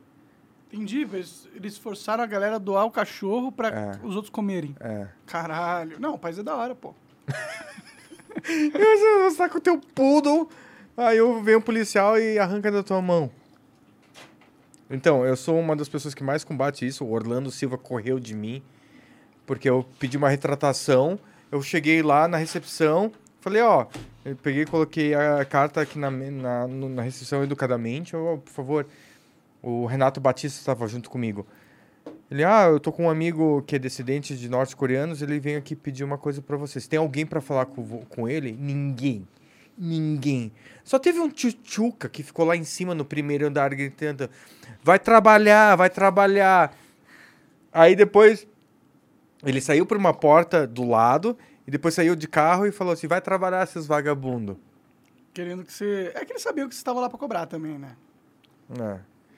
Aí assim, vendo isso, indo para as indo pras manifestações questionar essas pessoas, essas pessoas não têm orientação, as, as pessoas não têm conhecimento, nunca foram para lá, nunca viram a vida. É, tem um idiota né, nas- no TikTok que sempre fica me rebatendo. Não vou dar o nome dele para não ter palanque também. Odeio dar palanque para idiota. E ele é um TikToker com mais de 60, 160 mil seguidores, com mais de um milhão e. Quantos milhões de likes? Tipo um milhão e meio? É. Uns 3 milhões de likes. E que ele fala bem da Coreia do Norte. Ah, tá, tá, tá, tá, tá, tá. Mas dá pra ver que o cara tá num apartamento, no Leblon, é, ar-condicionado, tele... Todo mundo que defende ditadura é um playboy. Todo Isso. mundo que defende ditadura é um playboy. Eu nunca conheci um cara que defendia ditadura que ralou. e ralou. É. Que já se fudeu com o Estado pra caralho. É normalmente pessoas que simplesmente a vida não tocou eles, né? Eles estavam protegidos na bolha dos pais. É. A minha mãe. Se meu pai tivesse vivo agora, o meu pai vai falar Shibar. Shibar significa filho da puta em coreano. É, Pode crer. e eu não falo palavrão muito, o vocês não sabem. O meu o pessoal lá de Santa Catarina deve falando, Samuca falou palavrão finalmente! Ele falou palavrão no Monark. Isso foi em coreano, mas tudo bem. É. Mas assim, já tive várias experiências. Eu não sei se você deu uma. uma baixou minha capivara. Não. É, o sogro da minha irmã é o Neil Armstrong. Sério? Posso? Vai, vai, vai, vai, vai, vai. Vai pensando nisso. Deixa eu dar uma comida. que Eu tô morrendo de fome. O sogro da tua irmã é o Neil Armstrong. Quem que é o Neil? É um astronauta esse cara, hein? Ele é o sogro da tua irmã, da tua prima, irmã? Que que era prima? Irmã. É sério isso? É sério? Dá uma. bi- bi- bi- Coloca aí. Neil Armstrong, Santa Catarina.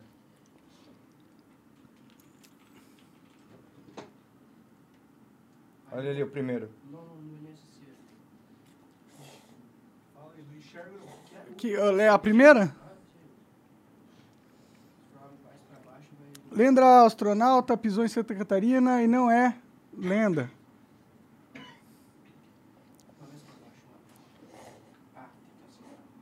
Morreu, tadinho. Vai no outro. Volta. O primeiro, acho. É. Astronauta Neil Armstrong pisou em Catarina e não é lenda. O primeiro homem que deixou pegadas na Lua também pisou no solo catarinense. Astronauta pisou em Catarina, blá blá blá. Morreu em 2009, fez um rasante pelo sul do país, mais especificamente em Ipanema, Santa Catarina. Diferente do histórico momento pelo qual ele ficou conhecido sendo acompanhado por 1,2 bilhões de pessoas pela TV e rádio, a passagem em solo catarinense foi marcada pelo extremo sigilo. Em todos os contratos relacionados ao evento em que, que em maio daquele ano trouxe Armstrong ao estado, o casamento do enteado da- com a filha de um comerciante de Itajaí. Caralho. Sigilo era uma das cláusulas. Foi uma espécie de segredo de Estado imposto aos funcionários do Plaza Itapema e pessoas que faziam parte do cerimonial. Isso valia para quem tratou da decoração, da comida, da lista de convidados, do baile. A família da noiva da brasileira Cristina Cheng, é, de Itajaí, queria res- re- res- respeitar o pedido do padrasto do noivo e não ser importunar. Na verdade, soube da visita dele e da sua esposa no hotel, dez dias após a sua partida. Posso ir Caralho. no banheiro rapidinho? Pode, desce lá. Que louco, hein? Essa porra aí. Você tem um, par- um parente que casou com, famoso, com alguém famosão, sei lá. Pode crer. Olha aí, pra você ver como o mundo é pequeno, né? A gente acha que o Linho Armstrong não tem nada a ver com o Brasil, mas não, ele tem um familiar casado com, uma, com um brasileiro. O que a galera tá mandando aí no chat pra gente, Coca? Galera, agora que tô sem o meu convidado aí, a gente põe você de convidado aí na tela. Ou o Coca vai ler aí o que vocês quiserem falar. Ó, o Ivan falou aqui, ó, esquerda nunca deu certo em lugar nenhum, mas o povo não aprende. Mandem perguntas aí, pessoal. Se mandar, eu vou ler, hein? Pô, a esquerda deu certo em vários lugares. Qual? Vários lugares. Não sabemos ainda qual, mas deu. Ah, vários lugares da- da esquerda deu certo, Na pô. mente de várias pessoas deu certo. Sim. Olha, não tem ninguém no chat, pô. Você vai lá, o Mao Tse Tung, deu certo pra caralho. Eles conseguiram o recorde de matar gente. Tô 100 milhões de pessoas. É o recorde mundial, pô. Vai dizer que o cara não, não é Olha lá. bom. Cite três lugares que deu certo. Coreia do Norte, Hum. um lugar muito bom. Já foi lá? Você não tem que decidir nada, as pessoas decidem tudo por você, é mó tranquilo. Você não Show, tem que né? decidir onde você dorme, o que você come, qual, qual corte de cabelo. Pensa no estresse que você deixa de ter, sendo que você não tem que tomar nenhuma decisão. É, bem bom, né? melhor, cara. Muito bom. Pô, pensa lá na, na, na, na China. China é um lugar foda, porra. China é bonito. É bonito. Tem uns lugares muito legais. A gente tá usando de, de quais lugares. No, na China deu certo o socialismo, na sua visão? Você acha que a China é um país socialista, comunista? Ou... É comunista em teoria, né? A sigla é do partido. Tudo depende do teu estilo de vida. Se você é uma pessoa que é normal, Normal como? se, se você não faz nada, se você tem uma vida normal, você não começa a falar mal do Estado, Tá. a China é animal. Dá pra viver de Fenomenal. boa. Fazer o que quiser. Mas aí o ponto que você começa a reclamar do Estado, tchau. Você some. Você some, você perde tudo. Mas lá tem o score social, uma parada meio bizarra, né? Hum? Score, Score social, é. é. tipo... Quando- Se você sair da atravessar longe da faixa, você já perde o score no social e já não consegue mais comprar e vender coisa. Quando eu morava na China, quando eu comecei a ir pra China e ficar lá um tempo, é, era muito engraçado, porque eu ia assim, eu ia na estação de trem, ou na estação, é na estação de trem. Não tinha ninguém ali no guichê. Eu chegava, chegava um monte de gente assim ao meu redor, mas colava, não é, não é, não é que ficava do lado, colava, enco- encolchava. Tipo metrô, 6 horas da tarde. Isso. Pode crer.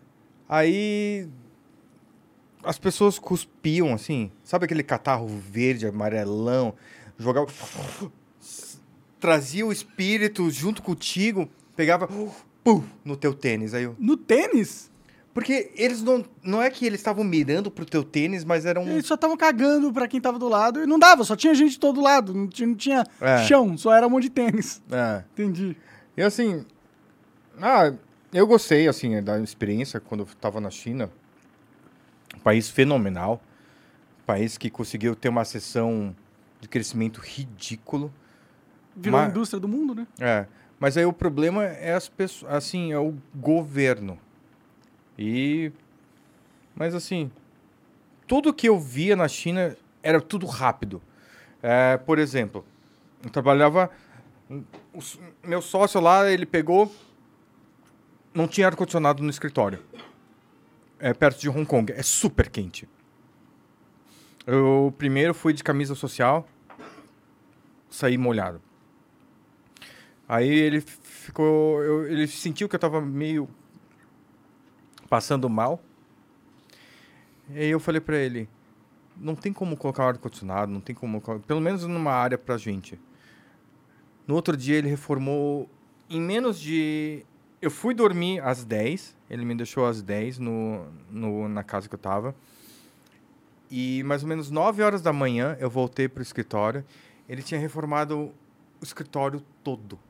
Ar-condicionado, mesa, chão, piso, pintou. Ô, louco! Tipo um escritório de- de 100 metros. Ô, louco! 100 metros quadrados. Ô, louco, não é possível. Em um dia? Em algumas horas? Não, não, em algumas horas. Como assim? Porque tem mercados que funcionam à noite. Mercado de atacado, tem gente que trabalha o tempo inteiro. Aí eu fico pensando assim, nossa, fenomenal. Toda hora que eu que- eu queria, tipo, um, um PP sample. PP sample é Production Sample. Que é um... Achei que era uma privadinha. Mas assim, toda hora que eu queria uma amostra, eles falavam assim, ah, daqui três horas vem aqui buscar. E era assim, na China. Tudo é tão rápido. É, você quer fazer um celular, você vai lá, compra os componentes e faz. Você quer fazer uma roupa, você vai lá e faz. Aí você vê a gramatura, você vê a qualidade. Pode crer, parece, parece da hora. Bem diferente aqui, se você quiser fazer uma reforma, meu irmão. É, Boa sorte em encontrar alguém que vai fazer um bom trabalho, velho. É difícil. é. E vai demorar. Vai E demorar? vai ser caro. Vai ser cara. E é tudo enrolado aqui. A gente vê no Brasil muitas coisas enroladas. Quer provar isso aqui? Esse Bora. aqui é sobremesa. Bora. Vocês querem provar o outro? Não, experimenta esse aqui, ó. É bom, é bem bom isso aí. Bem gostoso. Esse é chamado Kimpa. Na Coreia também é fenomenal. É, você já foi para algum país da Ásia? Nunca, cara, mas tenho vontade de ir. Qual país? Japão, Japão é fenomenal. eu quero conhecer. A Coreia do Sul, quero Coreia conhecer. é fenomenal. É, eu, ouvi falar muito de lá por causa do que o StarCraft é forte lá, né? E eu acompanhei muito StarCraft, joguei. Jogava? Jogava, jogava. Ah, Eu gostava pra caralho de StarCraft 2, né? Eu É. joguei um no passado, mas o que eu fiquei bom foi, foi no 2. Bom, né? Mais ou menos. É. Mas eu acompanhava muito o cenário lá, as ligas que tinha. Eu sabia que os, os sul-coreanos eram os melhores do mundo lá. E eu te- tinha curiosidade pra ver, porque eu acompanhava as in-house dos, dos, dos times, né? na Coreia do Sul eles têm os, os chamados PC Buns. Vamos ver isso aqui. Diferente, é? É uma bolinha de arroz.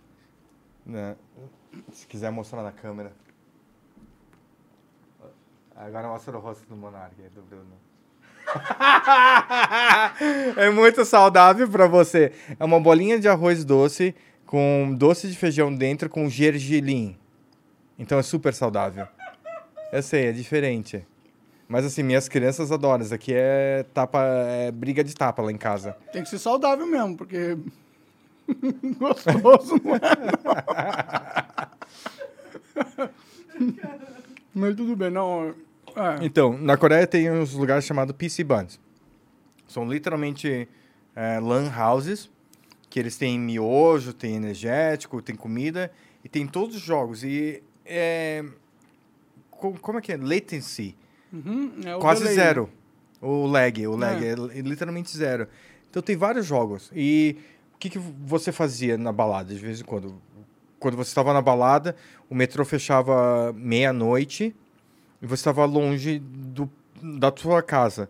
Você dormia num piscibão, você pegava, alugava uma cadeira e dormia pra até às 6 horas da manhã, quando o meu, 5 horas da manhã o metrô começava a funcionar, você... Devia ser uma puta cadeira, né?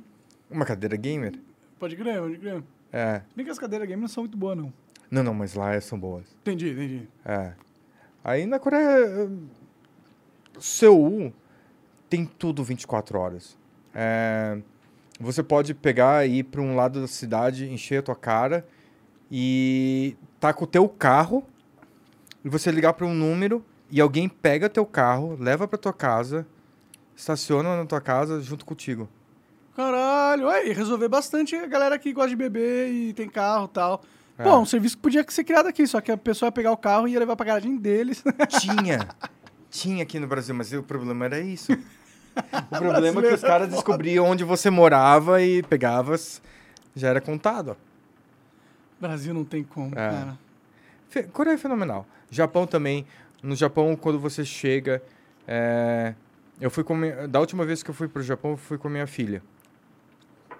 Saindo do avião, já tem cadeirinha de bebê pronta para você carregar a tua criança, já tem banheiro apropriado. Todo mundo não fala muito alto, todo mundo é bem educado. E a comida é fenomenal. É, você vai para um restaurante que você só come literalmente miojo. Você vai no outro restaurante e você só come espetinho de frango com molho teriyaki. E tudo funciona. Você pode perder tua, carteira, no- deixar no chão, ninguém vai pegar por causa de vergonha na cara. E, assim, para você que é turista e não mora lá, você pode pegar, ter um SIM card que funciona no Japão inteiro. E você pode ter um ticket que você pode viaja- viajar no país inteiro. Então, um ticket de avião. Que é um ticket, você compra e você usa ele quantas vezes É. quiser. Tipo um bilhete único de avião. É, mas aí é, só funciona para estrangeiro e tem um- uma quantidade, assim, acho que é 30 dias. Ah, caralho, que interessante. É que eles querem estimular que o estrangeiro não fique só nos pontos turísticos. Sai, vai um pouquinho pro resto da parada. Mas você que gosta de videogame, tem uma área chamada Haki, Akihabara, que é a área dos nerds de videogame. você tem café, você tem um café assim lotado de gato. Aí você escolhe no cardápio assim, ah, eu quero esse gato aqui. Aí ela traz o gato pra você, aí você fica tocando no gato. que loucura! você fica dando ração pra ele. Caralho, Lu, você ia gostar dessa, que ela é gada de gato pra caralho. Não, é A animal. gente tem dois gatinhos aí, a gente gosta de gato. Não, não, eu vi um passando aqui. Assim, mas assim, é fenomenal, tem tudo. Eu fui pra um bar lá também, que era um bar que era um hospício. É, era assim. Bom, todo bar é meio que um hospício mesmo. Não, não, você entrava, você colocava, Cara- Obrigado. você fazia tua ficha cadastral ali, pagava, que é tudo incluso. Isso que é mais legal, porque você já paga na entrada e você pff, esquece. Bebe pra caralho e ainda tem tratamento psicológico. À vontade. Caralho, que legal. Aí eles pegam, paga tudo, né? Tem um armarinho pra você deixar suas coisas, se você não quer perder. E é uma jaula. Eles te colocam numa jaula, assim, num, numa prisão. Aí vem, tem buracos na, na parede, ficam te dando susto. É, toda bebida é, é bebida que parece um laboratório químico que você vai misturando. Ah, que da hora. Tem, tem é, uma criatividade no, no entretenimento ali. Hoje em dia no Brasil não, não tem nada muito criativo, né? O Uh-uh. que, que é a coisa mais criativa que a gente tem de bar aqui? Tem uns bar medieval muito louco. Você sobe lá no alto. Tem uns bar com umas visão louca. Não, mas não tem nenhum bar. Nos Estados Unidos eu sei que tem um bar que, você, que eles batem em você. Ah, tem um bar que você- os atendentes são mal educados. É. Eles jogam um cardápio na tua cara. É, é. Fuck you! Fuck you! Eat this fuck! Você pediu isso? É foda-se, que veio era isso aqui, caralho. Come e fica feliz. É. E, e é legal, tipo, é uma experiência que, claro que você não vai querer passar por isso É. sem ter pagado por isso, pago por isso, mas se você, você quer ser tratado mal, você pode só ir no Rio de Janeiro. Tô, tô zoando, tô zoando. tô zoando. Meu Deus, toma cuidado. Vamos deixar a bebida aqui do meu lado. Sabe uma coisa tão engraçada? É. Eu falei, a primeira vez quando você me mandou uma mensagem, eu. Será que eu vou? Eu falei, eu vou. Eu, eu já vi. Eu, tinha, eu vi o teu podcast com o Kim, eu vi ao vivo. Da hora. Eu tive que rever três vezes. Por, por quê? Porque eu pensei assim, meu Deus. Aí depois assim. ah, falei, eu vou. Porque eu, o que falaram de você eu acho que é estritamente ridículo. É, pessoas não cultas falaram de você e do Japa ali. E a gente tem que melhorar. É, acho que ultimamente está muito chato no Brasil as coisas que as pessoas falam. A gente viu aquele repórter da Globo tentando corrigir aquela pessoa no, ao vivo. Por falar denegrir? É, né, não, não pode falar, lembra? Senão... Eles falaram que não pode falar. Se a gente comprar essa porra, fudeu. Tá dando, deixando eles ganharem. Ainda bem que a gente tá no Rumble. É no Rumble pra falar denegrir, pra falar um monte de coisa. E assim. é, eu acho que a nossa sociedade está doente, a gente tem que melhorar. É, A gente tem que se divertir. A gente tem que ter a liberdade de protestar, a liberdade de fazer o que ele. Mas você sabe que isso é um jogo, né? É um jogo de poder. Os caras querem só criar uma narrativa que cancela todas as outras. Uhum. É tipo o, o Senhor dos Anéis. Já assistiu o Senhor dos Anéis?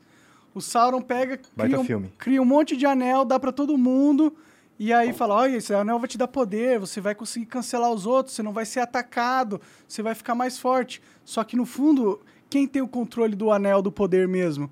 É a mídia, é a oligarquia.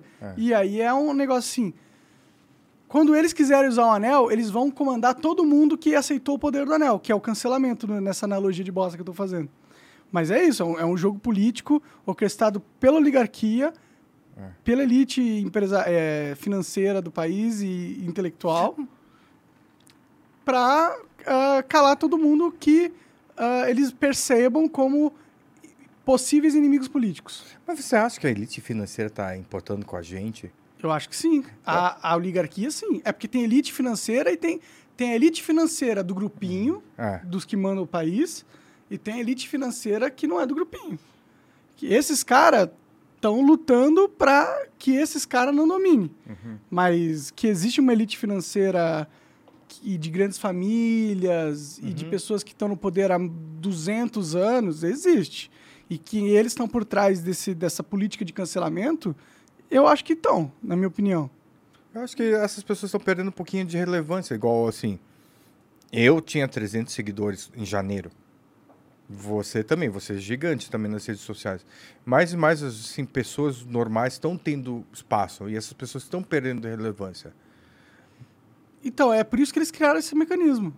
Justamente por isso. Porque eles perceberam que eles não iam ter mais o controle das narrativas colocadas para a sociedade. Antes eles tinham. Tinham todos os rádios, todas as TVs, todos os jornais. Aí veio a internet, qualquer um pode ser um rádio, qualquer um pode ser uma TV, qualquer um pode ser um jornal. E aí eles falaram, mano, fudeu hoje, eles vão, a gente vai perder todo o nosso poder político. Então, a gente tem que descobrir uma forma de recuperar. Como? Já se- Cancelando? já sei, é. A gente cria uma narrativa que pode cancelar todas as outras narrativas. Que pode falar, ah, essa narrativa de você, Samuel, você está crescendo, né? Tá com 100 mil seguidores. Ah, é, beleza. Vamos pegar, tirar alguma coisa de contexto do que você falou, jogar em toda a nossa máquina de mídia que a gente tem e destruir essa reputação completamente. O jogo é esse. Mas assim, voltando, várias pessoas vão falar, não vai, não vai, não vai. Eu falei, eu vou. Você é uma boa pessoa. Eu acho que tem um pouquinho desse negócio de cancelamento, mas eu acho que é mais cancelamento por causa que é uma estratégia. Tem gente comprada, tem gente que. É triste pensar que alguém faz isso e depois escova o dente, se olha no espelho e vai pra igreja. Porque deve ter. Não, sim. A, a maioria dessas pessoas, eles são falsos moralistas, É. né? Tipo, o moralismo é uma parte íntegra, integral do, do cancelamento. Você tem que primeiro se colocar como um ser superior. Inclusive, é o que cativa muita gente a participar dessa brincadeira sádica. É. Porque eles credibilizam, ao mesmo tempo que eles destroem a reputação do, do alvo, eles constroem uma reputação moral, É. moralista, superior no processo que ele faz isso. Isso é cativante. Eu já tive pessoas tentando me cancelar, pessoas tentando me rebaixar. Mas eu fico pensando assim, eu pego, olho o perfil dessa pessoa. Primeiro é um perfil fake. Depois é uma foto totalmente idiota da pessoa. Aí eu sei que eu não posso dar palanque para essa pessoa, primeiramente. E segundamente, é, se ele fosse realmente um homem, uma mulher forte, ele iria aparecer. E Ah, eu, eu e você, a gente dá a nossa cara, a gente mostra, a gente fala, a gente está aqui conversando. Eles estão lá escondidos, igual um gremlin, es- esperando alguém molhar para virar um diabinho, mas não fazem nada.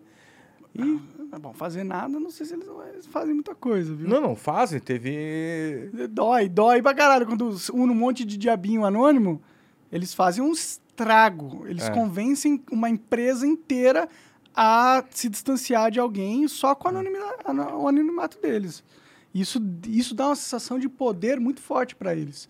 Que também é outro elemento que cativa as pessoas quererem entrar nesse jogo. Posso comer um desse aqui? Vai!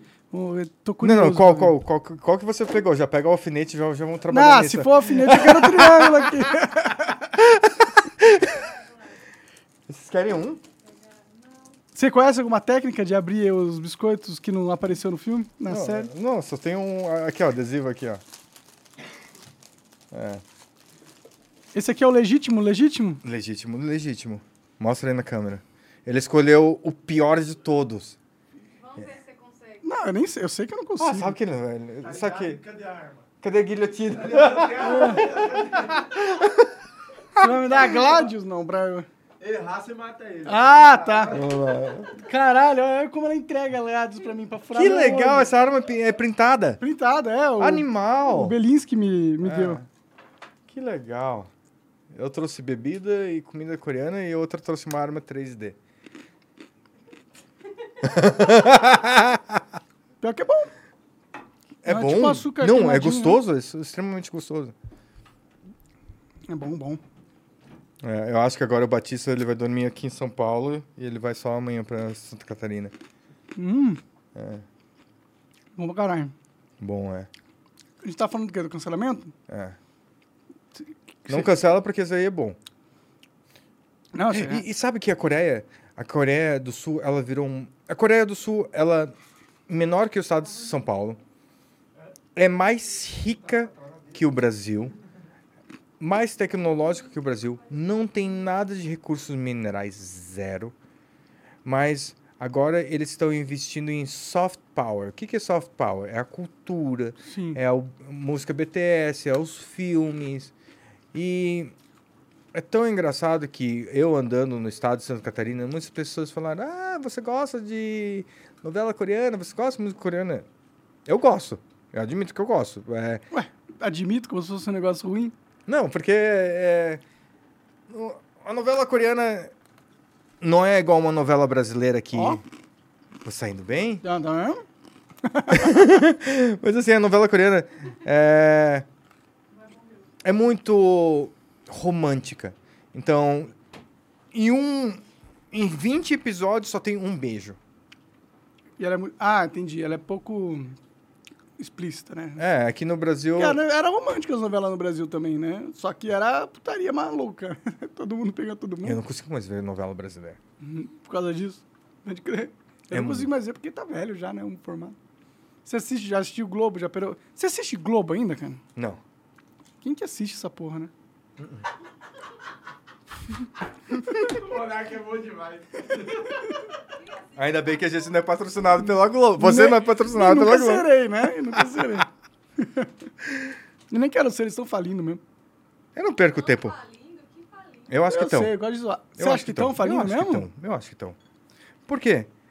Olha o teu canal. Olha o teu canal, o canal do Igor. Olha, todo mundo quer. Tem outras opções de assistir. Agora não tem aquele mainstream que tinha que assistir a porcaria da novela, porcaria do, do jornal, porcaria do Globo. Eu gostava do Globo Rural. Mas assim, é, você tem a opção de escolher o que você quer. Tem até programas que você vê a mulher tirando a roupa e falando do tempo. É, hoje em dia tem tudo. É. Então, com certeza, a Globo perdeu espaço. Uhum. Então, eu acho que esse negócio de o governo dar dinheiro para as concessões públicas de TV deveria acabar. Você não recebe? Quem disse? Eu zoando. Ah, aí eu não sei. Mas, não, assim- mas tem gente que recebe, né? mas não deveria. Por quê? Eu não acho que o Estado tem que financiar a cultura, não, também. Acho Também que a acho. cultura é quem financia a própria população iniciativa privada, com propagandas, etc. Eu sou uma pessoa que gostava, eu sou bem eclético. Eu vou para galeria de arte, eu vou para balada, música eletrônica, eu vou para orquestra, eu, eu vejo tudo. Uhum. E toda vez que eu vejo alguma galeria de arte pública, num museu público, financiado por dinheiro público, que é alguma coisa extremamente ridícula, eu fico muito louco. Eu não tenho problema em essas pessoas fazerem com dinheiro próprio ou pessoas bancarem. Ah, eu quero ver lá essas bolinhas aqui dançando. Mas tem uma pessoa que não quer pagar isso. Eu acho extremamente ridículo. Eu já fui uma pessoa que fui muito crítico de algumas artes, assim. Pessoa, eh, a gente tava comentando, eu estava comentando com o Batista hoje sobre uma galeria de arte que tinha um homem pelado. Ah, não, com o Marcão, desculpa. Um, um homem pelado, andando numa galeria de arte e as crianças, as pessoas encostavam no pinto dele. Eu vi já essa matéria. É louco. É louco. Faça com o teu dinheiro, mas não faça com o dinheiro dos outros. Sim, sim, com certeza. É. E assim, conhecendo a arte, essas coisas, é, vendo essas pessoas não instruídas tendo uma voz, me dá um medo. É, quando eu fui na manifestação para conversar com pessoas, Ih, já porque estraguei. ah, você Perdi. já ia ser morto. Ai, ai, ai, ai. Ainda bem que é sexta. Eu precisava descansar. Precisava conversar. Hum, precisava falar menos de política. É, tá sendo uma, uma coisa diferente para mim. Pode crer. Mas eu entrei para ganhar. Eu vou conseguir. E vendo essas pessoas que não sabem nada da vida, não sabem o que acontece no mundo, é estritamente bizarro. É, pessoas que apoiam confiscar teus bens para dar para os outros.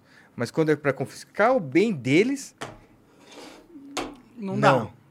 Ou, ou pra confiscar o bem deles que o outro tá dando. aí você pensa assim, putz, cara é muito hipócrita. A sociedade é. É, eu perguntei pra ele assim, eu perguntei, não pra aquele dali, eu perguntei pra um outro ali, o Batista não tava ali perto, porque tem gente que fica me olhando pra... Eu, eu tento não ir sozinho, porque eu tenho medo do que pode acontecer comigo. É, tá nesse nível já, cara? A política? Não sei, mas assim, não quero que alguma coisa aconteça comigo. Acho que é legítimo, né? Você não querer. É. Mas eu perguntei pra ele assim: ah, tá. É, você é a favor do governo ter controle dos meios de produção, do governo controlar as riquezas. Aí eu falei pra ele: então me dá o teu Samsung. Não. Por quê? Aí eu perguntei pra ele: eu sou o Estado, eu sou o controle, então você tem que me dar? Eu, ele: como é que você é o Estado se eu não te autorizei? Aí eu falei: pois é. Já derrubei a narrativa dele? É, sim. Porque. ele- Mas ele fala, você autorizou o cara a fazer quando vocês votaram neles. Pelo menos a população autorizou, né? Uhum. É, o, o Estado é uma, uma farsa sem graça, né, cara? É. É, uma, é um jogo onde os poderes, eh, os poderosos consolidam o seu poder através do Estado. né? É. O- Hoje a maioria dos caras muito ricos, eles são muito ricos porque eles conseguiram uma brecha ou um favor do Estado, né? Mas eu acho que foi pela falta de educação, falta de comunicação, falta das pessoas normais terem tempo de step back e pensar o que está acontecendo. Muitas pessoas assim. Eu, eu tinha uma funcionária que ela demorava quase uma hora e 40 minutos para chegar no trabalho. Ela saía de cara. Cara. Picuíba. É, está certo? Existe, É, né? Carapicuíba, lá perto, depois de Osasco. Uma hora e 40 minutos. Batalhou, ralou. Ela, uma hora e 40 minutos, uma hora e 40 minutos pra ir, uma hora e 40 minutos pra voltar. Ela não tem tempo de pensar, de raciocinar, que alguém tá lecionando a criança dela a pensar que um regime ditatorial é bom. Não, não tem tempo nem pra se preocupar com isso porque ela tem que trabalhar, né? É. Ela não consegue nem ver a filha dela, pro filho dela, porque ela tem uma carga horária absurda pra conseguir pôr comida na mesa, porque a economia tá ruim. É. Se você não trabalhar pra caralho, você não, não consegue. É. E assim, eu conversava com todos os meus funcionários. Conhecia a vida deles, eu conversava com eles, eu sabia as dificuldades financeiras deles. E essas pessoas não têm. A pessoa normal não tem tempo de pegar assim. Meu, tem uma pessoa falando para o meu filho que a instituição da família é ruim. A instituição de, da religião é ruim. Não tem. E a gente está cheio de pessoas que fazem isso todos os dias no Brasil. E eu fico assim. Você falou para mim, por que você está entrando na política? Por que você está fazendo isso? É porque eu tenho medo que um dia aconteça isso comigo. Eu tenho um dia que aconteça com o mini Bruno. Mas já aconteceu com você, né? Já foi lá o fiscal te encher o saco. né? Ah, com certeza. Teve uma história. é, Vou falar que sem nomes, porque tal- talvez essa história possa chegar em cima de mim. É, Teve um fiscal O filho de um fiscal estava dirigindo um Corvette em 97, 1997, Chevrolet Corvette. Baita carro, agora é um carro de 2 milhões de reais, um novo. Sério? Um novo? Eles novo. fazem ainda? Fazem. Ah, é? Nu- Nunca viu um novo? Não, não, põe aí, Coca. Põe, o Chevrolet põe, põe aí, Corvette é novo. fenomenal o Corvette novo. Tu é, do, é de carros? Eu gosto de tudo, eu sou bem eclético. Pode crer. eu gosto de videogame, eu gosto... Não, mas você gosta de carro pra caralho? Não? Gosto. Mas aqui no Brasil é muito caro. Assim, aqui um... um- Aqui no Brasil eu só gosto de ver. Ah, tá. Bonito pra cacete. Entendi porque custa 2 milhões de dólares. Não, mas em 97, 98 tinha um menino de 17 anos que tinha esse, não esse modelo, mas o modelo da época de 97. Coloca aí, Corvette 97 pra gente ilustrar. Baita Bonito carro, também, baita carro. também, é. Moleque não. de 17 anos. Filho de fiscal. Ó, o fiscal ganha bem assim? Ele falou assim: O dinheiro que seus pais pagam de propina para o meu pai liberar a carga no Porto de Santos é nesse carro. Obrigado. Caralho, ainda joga na cara, né? Jogando na cara? Caceta. É. A gente vê muito dessas coisas. A gente vê. Ah, teu amigo ali. O velho da van? É, velho da van. Você não gosta do velho da van também, não? Não sei, tenho minhas dúvidas. Que, que, que eu falo? Eu não sou. ele- Tá o, heróizinho que ele deu pra mim, mas eu não sou o advogado dele também, não. Eu defendi ele nessa questão. Eu acho que todo mundo tinha que defender do Ah, que aconteceu sim, com com ele. certeza. Porque o que aconteceu com ele é, é, é ilegal e Estritamente ridículo. estritamente ridículo. E não é só porque a gente não gosta de- da posição política dele que a gente vai apoiar o Estado sendo autoritário contra o cidadão, tá ligado? É. Estado não de- deveria fazer isso. Estado deveria só cumprir as regras necessárias. Se alguém está incomodando, vai lá e faça. Mas não estava incomodando. A gente claramente sabe disso. A gente sabe que, meu, se fosse assim, vamos pegar o celular dele. Ele sendo uma pessoa autoritária, regulando as pessoas, controlando o que as pessoas falam. E, sinceramente, essa pessoa que está fazendo essas coisas não deveria fazer isso. Nos Estados Unidos, essas pessoas não, não fazem isso. Elas não aparecem em jornal, não aparecem em mídia. São pessoas mais reservadas, são pessoas, sinceramente, neutras. E agora a gente sabe que tem muito. A gente viu que um Sabe que deles... eles não são neutros. Né? Uh-uh. E tá todo mundo do mesmo lado. Que é o lado de fuder todo mundo que não é. Vamos pegar mais uma? Vamos. Quer, mais, quer um pouco aí, vocês? Samuel já trouxe Peraí, três. tem um outro bagulhinho que ele trouxe pra você provar aí. Que outro? Vamos, vamos, vamos. Hã? Ah, Vamos junto, vamos junto. isso aqui é bom, eu sei qual é. É bom pra caramba. Ah, tu já bebeu isso. Sim, sim. Eu já te convidei aí pro Arung, aí é uma promessa. Boa. A outra promessa é eu vou dançar, fazer a dancinha. E a outra promessa é vamos pro karaokê coreano. Quer me bebedar, né, cara? Eu tô zoando, tô Não, zoando. eu, eu vou te controlar, com certeza eu vou te controlar se você falar alguma coisa. É, bom. Essa garrafa daqui vai pra tua cabeça antes de você Bora falar. falar sobre nazismo, racismo. Não, não, não, não, não, não. Pelo amor de Deus. Pelo amor de Deus. Não, não, não, não, não, não. A gente tá indo bem, a gente tá indo bem. Bora falar sobre escra- eh, escravos. Tô brincando, vou parar, vai. Não quero cancelar Hum. você. Eu posso falar um pouquinho dessa parte. É bizarro que a gente tem pessoas que são submetidas a isso, é, trabalham forçado, é, entregam passaporte. Eu vi um documentário. Gostou? Bom, bom pra Não, caralho. não, faz isso com isso. Como? Vira e vira? Vira e vira, vamos lá. Vira tudo não? Com Bé. Vamos? Vamos? É sexta-feira? Eu tô de Uber. Demorou, vamos lá. Vamos lá, vamos lá.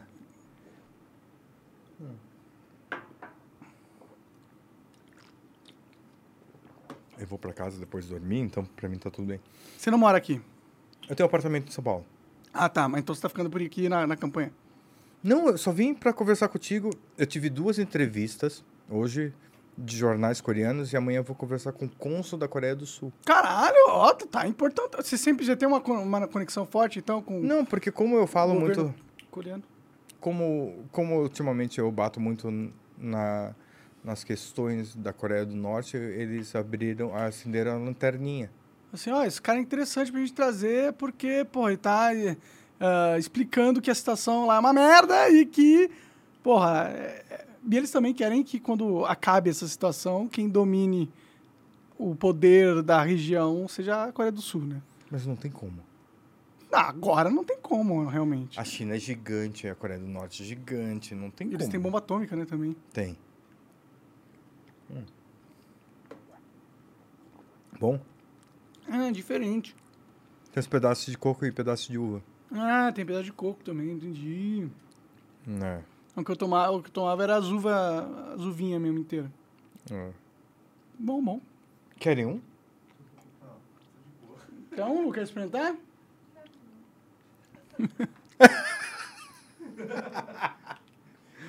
Mas assim, voltando. O governo coreano, eu acho que tem, tá tendo interesse em mim, porque eu tô abrindo a cabeça deles, eu tô abrindo a cabeça da população brasileira.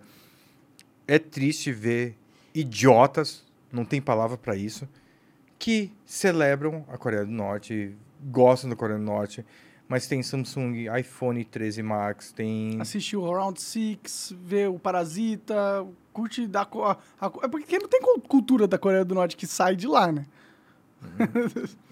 Tem nem como eles gostarem de alguma coisa. né? Ai, eu queria fazer, eu queria fazer um vídeo, mas não deu tempo. Eu queria fazer um vídeo tirando uma sátira de uma de um jornal norte-coreano. Eu pode colocar um jornal norte-coreano, tipo que eles falam. Geralmente eles falam assim. Geralmente você fala assim: hoje o dia tá bonito, o dia tá glorioso, o dia está para o senhor Kim Jong-un. É, ele fez. Ele pegou uma arma, nunca pegou uma arma e deu tiro certo, preciso. Da primeira vez. Da primeira vez. Ele nunca fez cocô. É, tá, tá, tá, tá, tá, tá, tá, tá, tá. Ah, ele deve estar. Tá, por isso que ele tá tão gordinho.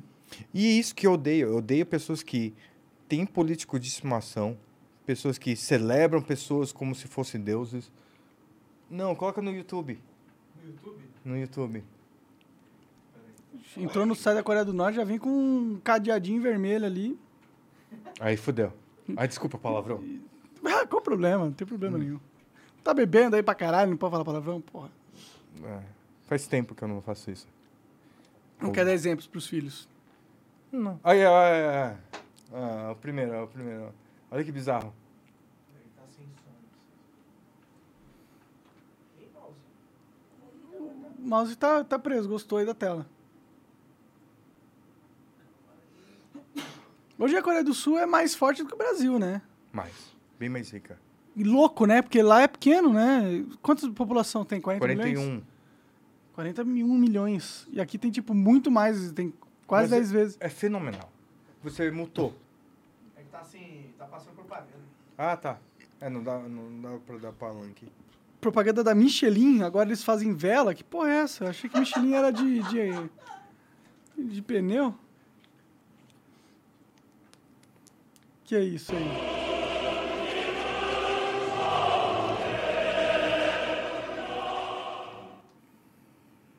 우리 당과 국가 군대 최고령도자 김정은 동지께서 대륙간 탄도로켓 화성 14형 시험 발사를 단행할 때 대한 명령하다. Dá, dá, dá uma pausa aí. 우리 당과 국 Falam que o avô dele nasceu naquela montanha ali. Que apareceu. É. Aí, aí. Ah, puta, montanha é legal pra você nascer, hein? 명 É um vulcão. Ele nasceu lá do... Ah, um vulcão, que da hora. Ah, Dá, bota play. 명하다. 우리 당과 국가 군대 최고령도자 김정은 동지께서 저체 106 2017년 7월 3일 대륙간 탄도로켓 화성 14형 시험 발사를 단행할 때 대하여 친필 명령하셨습니다. Ela tem que falar com uma emoção máxima, né? Não! Nos Estados Unidos. Nos Estados Unidos, é, eles têm um jornal mais, mais assim, primeiro tragédia e depois coisas felizes. Ah! Cachorro foi adotado, super feliz, aí mostra o cachorro lambendo. Aí aqui no Brasil também é, ah, a feira de a feira de cerveja está indo bem, papapá, a rua foi as- asfaltada. Ali não. Mandamos um míssil para o mar do Japão, em mais de 3 mil quilômetros, e vai poder matar mais de 60 mil pessoas. É que eles precisam assegurar que, que eles ainda têm o controle. Que o, é- o Estado não é fraco. Ah, mas Bruno, é bizarro? Não, bizarro é. Não, toda situação é bizarra. Mas a Coreia do Norte nada mais é que um puppet state do- da China, né? É. Hoje em dia. Quando eu fui pra Rússia também. Assim, eu fui pra Moscou. é, Lindo. Belíssimo. é, Nunca vi tanta pessoa inteligente também na minha vida. História, cultura. Mas as pessoas, assim, acreditavam num Estado, assim, imperador, um país conquistador. Falavam assim, ah, sim, a gente tem que conquistar, a gente tem que fazer, invadir outro. E as pessoas falam numa maior natureza, a mesma coisa assim. Monark, vamos lá beber uma cerveja? Eles falam assim, não, não, vamos lá invadir Vamos o lá no Chile invadir. é foda, né? Mas é que no mundo de hoje. É que eu acho que eles são mais inteligentes que a gente, cara. Porque o brasileiro acha que ninguém quer nada do Brasil. Que ninguém quer. Quer mais uma coca? Não, tem aqui, tem aqui. que ninguém quer. Não existe interesses estrangeiros que estão tentando ah, conseguir força política aqui no Brasil. A verdade é que ah, existe, existe uma guerra de dominação. Hoje é, hoje é cultural, hoje é tecnológica, é econômica, não é mais a força. Mas existe mesmo. E, eu- Existe. e o Brasil é um país que está cagando para como a gente vem perdendo o país para o estrangeiro.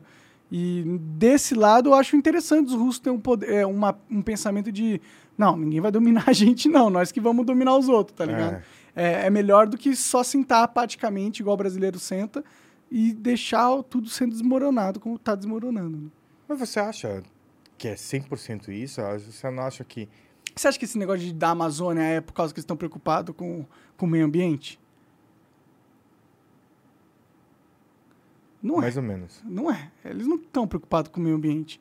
Ah, todos os países que estão preocupados com o meio ambiente hoje, hoje em dia, eles, Mas assim, você acha... eles acabaram com todas as florestas deles no passado. Não, Eles estão usando carvão pra caralho pra esquentar porque não tem mais gás.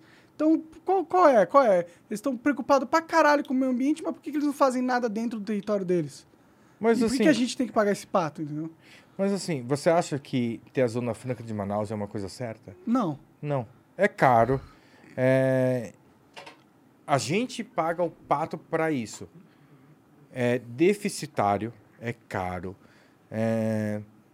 Por exemplo, os insumos de uma caneta BIC são produzidos aqui, mandados lá, para eles pegar literalmente o plástico, aquele plástico transparente, pegar o tubo do, do- da, da, Da caneta, tinta. da tinta, depois embalar numa caixa e falar feito em Manaus. Só pra pegar menos e pagar menos imposto. É tipo, não, não faz sentido nenhum, mas o que, que isso tem a ver com os interesses estrangeiros? É isso que eu tô falando. É, a Zona Franca de Manaus é caro. Não deveria. Eu acho que não, não é necessário ter, porque a gente paga muito. Mas você acha que E- isso- ela surgiu para os interesses estrangeiros? Não, foi um, um jeito de a gente ter uma presença no território brasileiro lá para não ser conquistado por outros. O investimento estrangeiro também, eu acho que tem alguma coisa. Concordo contigo nessa parte. Ah, Concordo. entendi em o argumento. Então quem criou o negócio de Manaus foi para que não fosse dominada a indústria por países estrangeiros? Isso. Não, não, não, não. É, tem que ter uma presença lá para não ser só um matagal e alguém tentar invadir. Mas não é assim que eles vão invadir também, né? Eles vão invadir o Matagal e começar a fazer uma cidade lá. Eles- Manaus foi isso. Foi? Como assim? Quem Ma- invadiu lá? Outros países? Nós? Manaus era de outro país? Não, nós. Nós estamos invadindo a nossa Não, própria nó- país? nó- nós colonizamos, a gente que criou a cidade de Manaus lá, para ter sim. uma permanência. Ah, Mas- claro, sim. Isso lá atrás. É, mas assim, antigamente, antigamente, se você vê, teve franceses, outros povos que tentaram ter uma colonização lá. Hum, entendi. Eu também, eu, eu acho assim, claro, tem um interesse de outras, eh, outros países tentarem ter o controle de lá, mas eu acho que não é nesse extremo. Eu acho que assim, a Amazônia, aquela região de lá, deveria ter uma região florestal que deveria ser controlada sim por nós, não por eles, Mas eles querem, eles querem controlar, eles querem passar leis internacionais para ditar o que pode ou não acontecer na Amazônia. Esse é o jogo. É, tipo, eles não estão fazendo isso por. Nós queremos salvar o meio ambiente. Não, nós queremos controle do seu território através de leis internacionais. Não, mas aí tem que pegar e falar pra ele, senta no colo do papai, vamos conversar, que não é desse jeito. Porque... Mas é que a gente que tá sentado no colo deles, pô.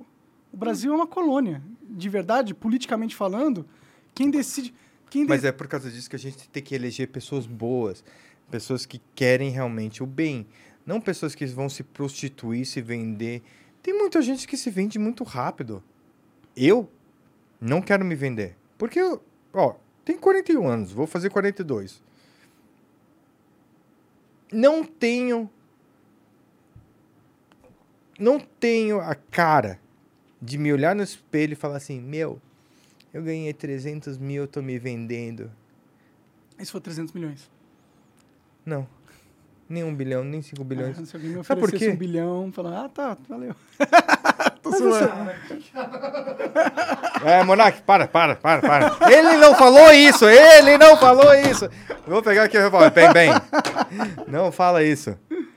Mas assim, a gente tem que pensar nas futuras gerações. O Brasil é um país animal. Tem feijoada, tem churrasco, tem pessoas igual a gente que tá se divertindo uma sexta-feira. Tem um rapaz que vai viajar daqui a pouco 12 horas de ônibus. Mas temos que preservar. O país é bom, o país é, é- a gente não tem desastre natural, a gente é um povo trabalhador, um, um povo bonito, um povo amigável. Meu, nessa minha experiência, eu tive gente que pagou água pra mim, deixou eu dormir no chão deles, deixou, pagou janta pra mim. Eu fui pra uma cantina em Lages, Cantina Cassim, em Lages. Se vocês estão me vendo, muito obrigado. Vocês são fenomenais. Eu cheguei junto com o Marcão e com o Batista, conversei com o dono, tá, tá, tá, tá, tá, tá, expliquei um pouquinho da minha trajetória política. No final das contas, eu fui lá pagar a conta e ele, não, não, conta por mim, porque eu acredito na tua história. E mais pessoas vão florir igual eu, vão pensar igual eu. Você também pensa igual eu. Ninguém pensa igual o o pessoal que acha que o Estado deveria ser dominado pelo Estado. É, o Estado trabalha pro Estado, dominado por interesses internacionais. É uma merda. Eu não acho. Realmente, eu concordo com você. Eu sou contra o poder estatal na magnitude que, que ele tá. Meu, você ia estar fudido na Coreia do Norte. Eu tô fudido no Brasil também, né? Não, menos, menos, pelo amor de Deus. A gente tá aqui, a gente tá aqui enchendo a cara, conversando, rindo. Mas assim, Na Coreia do Norte é, é, é punk mesmo. Lá Não. eles têm um esquema que, não sei se, se isso é verdade, que toda semana você tem que fazer uma reunião com o agente do Estado e falar tudo que os seus vizinhos e amigos fizeram de ruins. E se você não falar nada, você é punido. Isso não é mídias sociais? Isso não é o que eu faço todo dia? Oi, tudo bem? Bom dia. Eu tô aqui fazendo isso, isso, isso. Mesma coisa. É, só que não é o Estado hoje em dia que está por trás. Assim, a, a própria sociedade está tornando uma ditadura. Sabe que nas casas tem microfone? Sério, em todas as casas tem É, microfone. não é pra você cantar. É para eles ouvirem o que tu tá falando. É, sinistro. Você tá ferrada? Mas, na verdade, todas as casas aqui no Brasil tem microfone também. Estão no celular e tem gente te ouvindo. Você sabe que tem tem vezes, tem casos que é assim, você fala assim: "Ah, eu quero comer um Doritos". Aí começa a pipocar propaganda de Doritos no teu Instagram. Sim, sim. Eles têm, eles têm tudo de você. Eles sabem exatamente o que você pensa, como você pensa, quais são os seus gostos, o que você fez na sua vida. Tá tudo num servidor lá em, na Califórnia, em Miami. Sabia que eu fazia revisão desses servidores? Sério? É, no final de semana eu ganhava 15 dólares por hora. Eu junto com um amigo, sem nomes, por favor, porque senão ele vai ser morto pela KGB, ou CIA, ou FBI, ou Qualquer um desses. É, qualquer um desses aí da vida. E a gente fazia a manutenção dos servidores, a gente trocava o cabo, porque roda muito dados e o cabo estourava. Pode crer. Mas, não sei. É, eu acho que o Big Tech, as, as grandes companhias de tecnologia são importantes, são- são fundamenta fundamentais. A gente não estaria aqui conversando agora se não fosse eles. Mas eu tenho muito medo das empresas que espionam, que se vendem, se prostituem. Todas, né? Não, se você, você sabe que se vo... algumas empresas, se você paga o serviço premium, você sabe que você não, não recebe isso. Você não recebe vigilância? É só pagar o prêmio, então? Entendi, entendi, entendi. É. Começar a pagar o prêmio de tudo, então, agora. Não, assim, se você paga, tipo, YouTube Ads, ah, YouTube Premium, você não vê os comerciais, não vê... Mas ele sabe o seu, ele tá pegando teu histórico e analisando. Ele analisa, mas você tem um certo pouquinho de privacidade. Aquela coisa, nada é de graça. Sim, sim. Então, se você está pegando serviço de graça, com certeza Ele tá ganhando alguma coisa em cima de você. é. Tá gostando do suco? Você tem que beber. Gostei, bom, bom. Como que estamos? Estamos muito bêbados já? Eu tô bem. Também? A gente. Podemos ir. Tem perguntas, não? Perguntas, é? Não teve nenhuma pergunta? No, teve like só, mas no post, mas pergunta mesmo não. Ah, então, pô, Samuel, tem mais algum assunto que a gente não tratou? Que você Não. queria. Algum, algum plano, alguma promessa? Qual, é- qual que é a sua sigla? Tem os seus números lá, tem os números. Ah, É 1999, não é não? 1999. É. O deputado federal de Santa Catarina, mais barato, o que não quer ser político, o que está pensando realmente no povo, o que nunca pensou em ser político, o que está fazendo a campanha mais orgânica, mais voluntária do Estado e que está cansado desse regime. É, eu agradeço a oportunidade, eu agradeço o espaço. Está sendo uma trajetória longa, está sendo uma trajetória difícil. E vamos que vamos, eu vou conseguir. Entrei. Ah, é. Entrei para ganhar. É, minhas redes sociais são Samuca, S-A-M-U-C-A, C-H-A-N-G, Samuca Chang. E. Obrigado. É, eu vou conseguir. Não quero Quantos votos você precisa lá para se eleger? 40, mas eu, tra- eu estou trabalhando para 100. 100 mil. Da hora. Porque tá todo mundo cansado do sistema. Uhum. E a gente tem que melhorar. é. E é isso, pessoal. Que estado você vai ser? Santa, Catarina. Quer que eu fale mais alguma coisa, Batista? É, eu tenho uma equipe de voluntários fenomenais.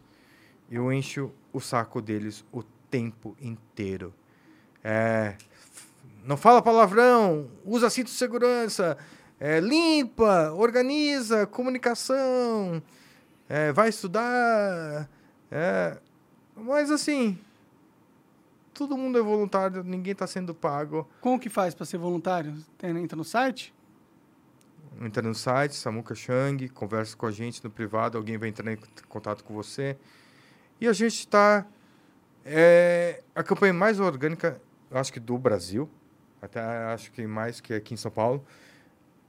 São pessoas cansadas do sistema, e o sistema é opressor, o sistema é caro, o sistema é pesado. E. e é isso.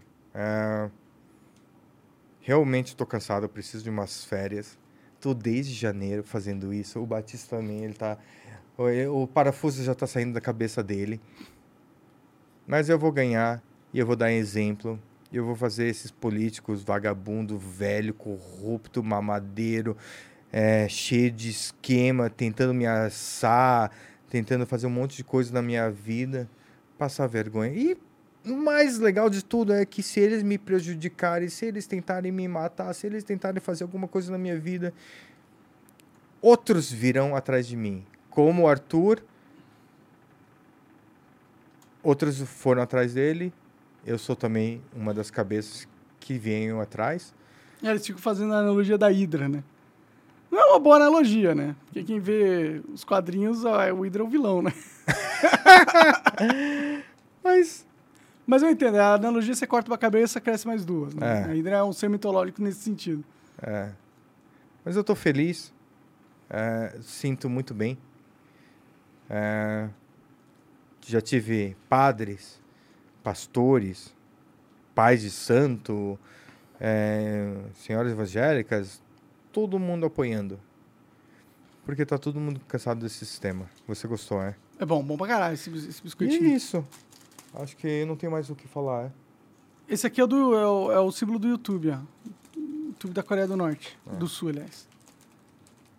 Da hora, da hora, Samuel. Obrigado, obrigado, Obrigado, por ter vindo aí. obrigado, Bruno. Foi da hora demais. Muito bom a bebida, cachaça sim, excelente. Recomendo aí pra vocês, se tiver a oportunidade de comprar. Soju. Sodio. Sabe que a gente vai terminar, depois que desligar a câmera, a gente Vão termina. better mesmo, então eu vou deixar álcool sobrando. Não tem essa, não. Valeu, Samuel. Muito obrigado por ter vindo aí. Obrigado. Valeu, galera que acompanhou. Até a próxima. Até mais. Tchau, tchau.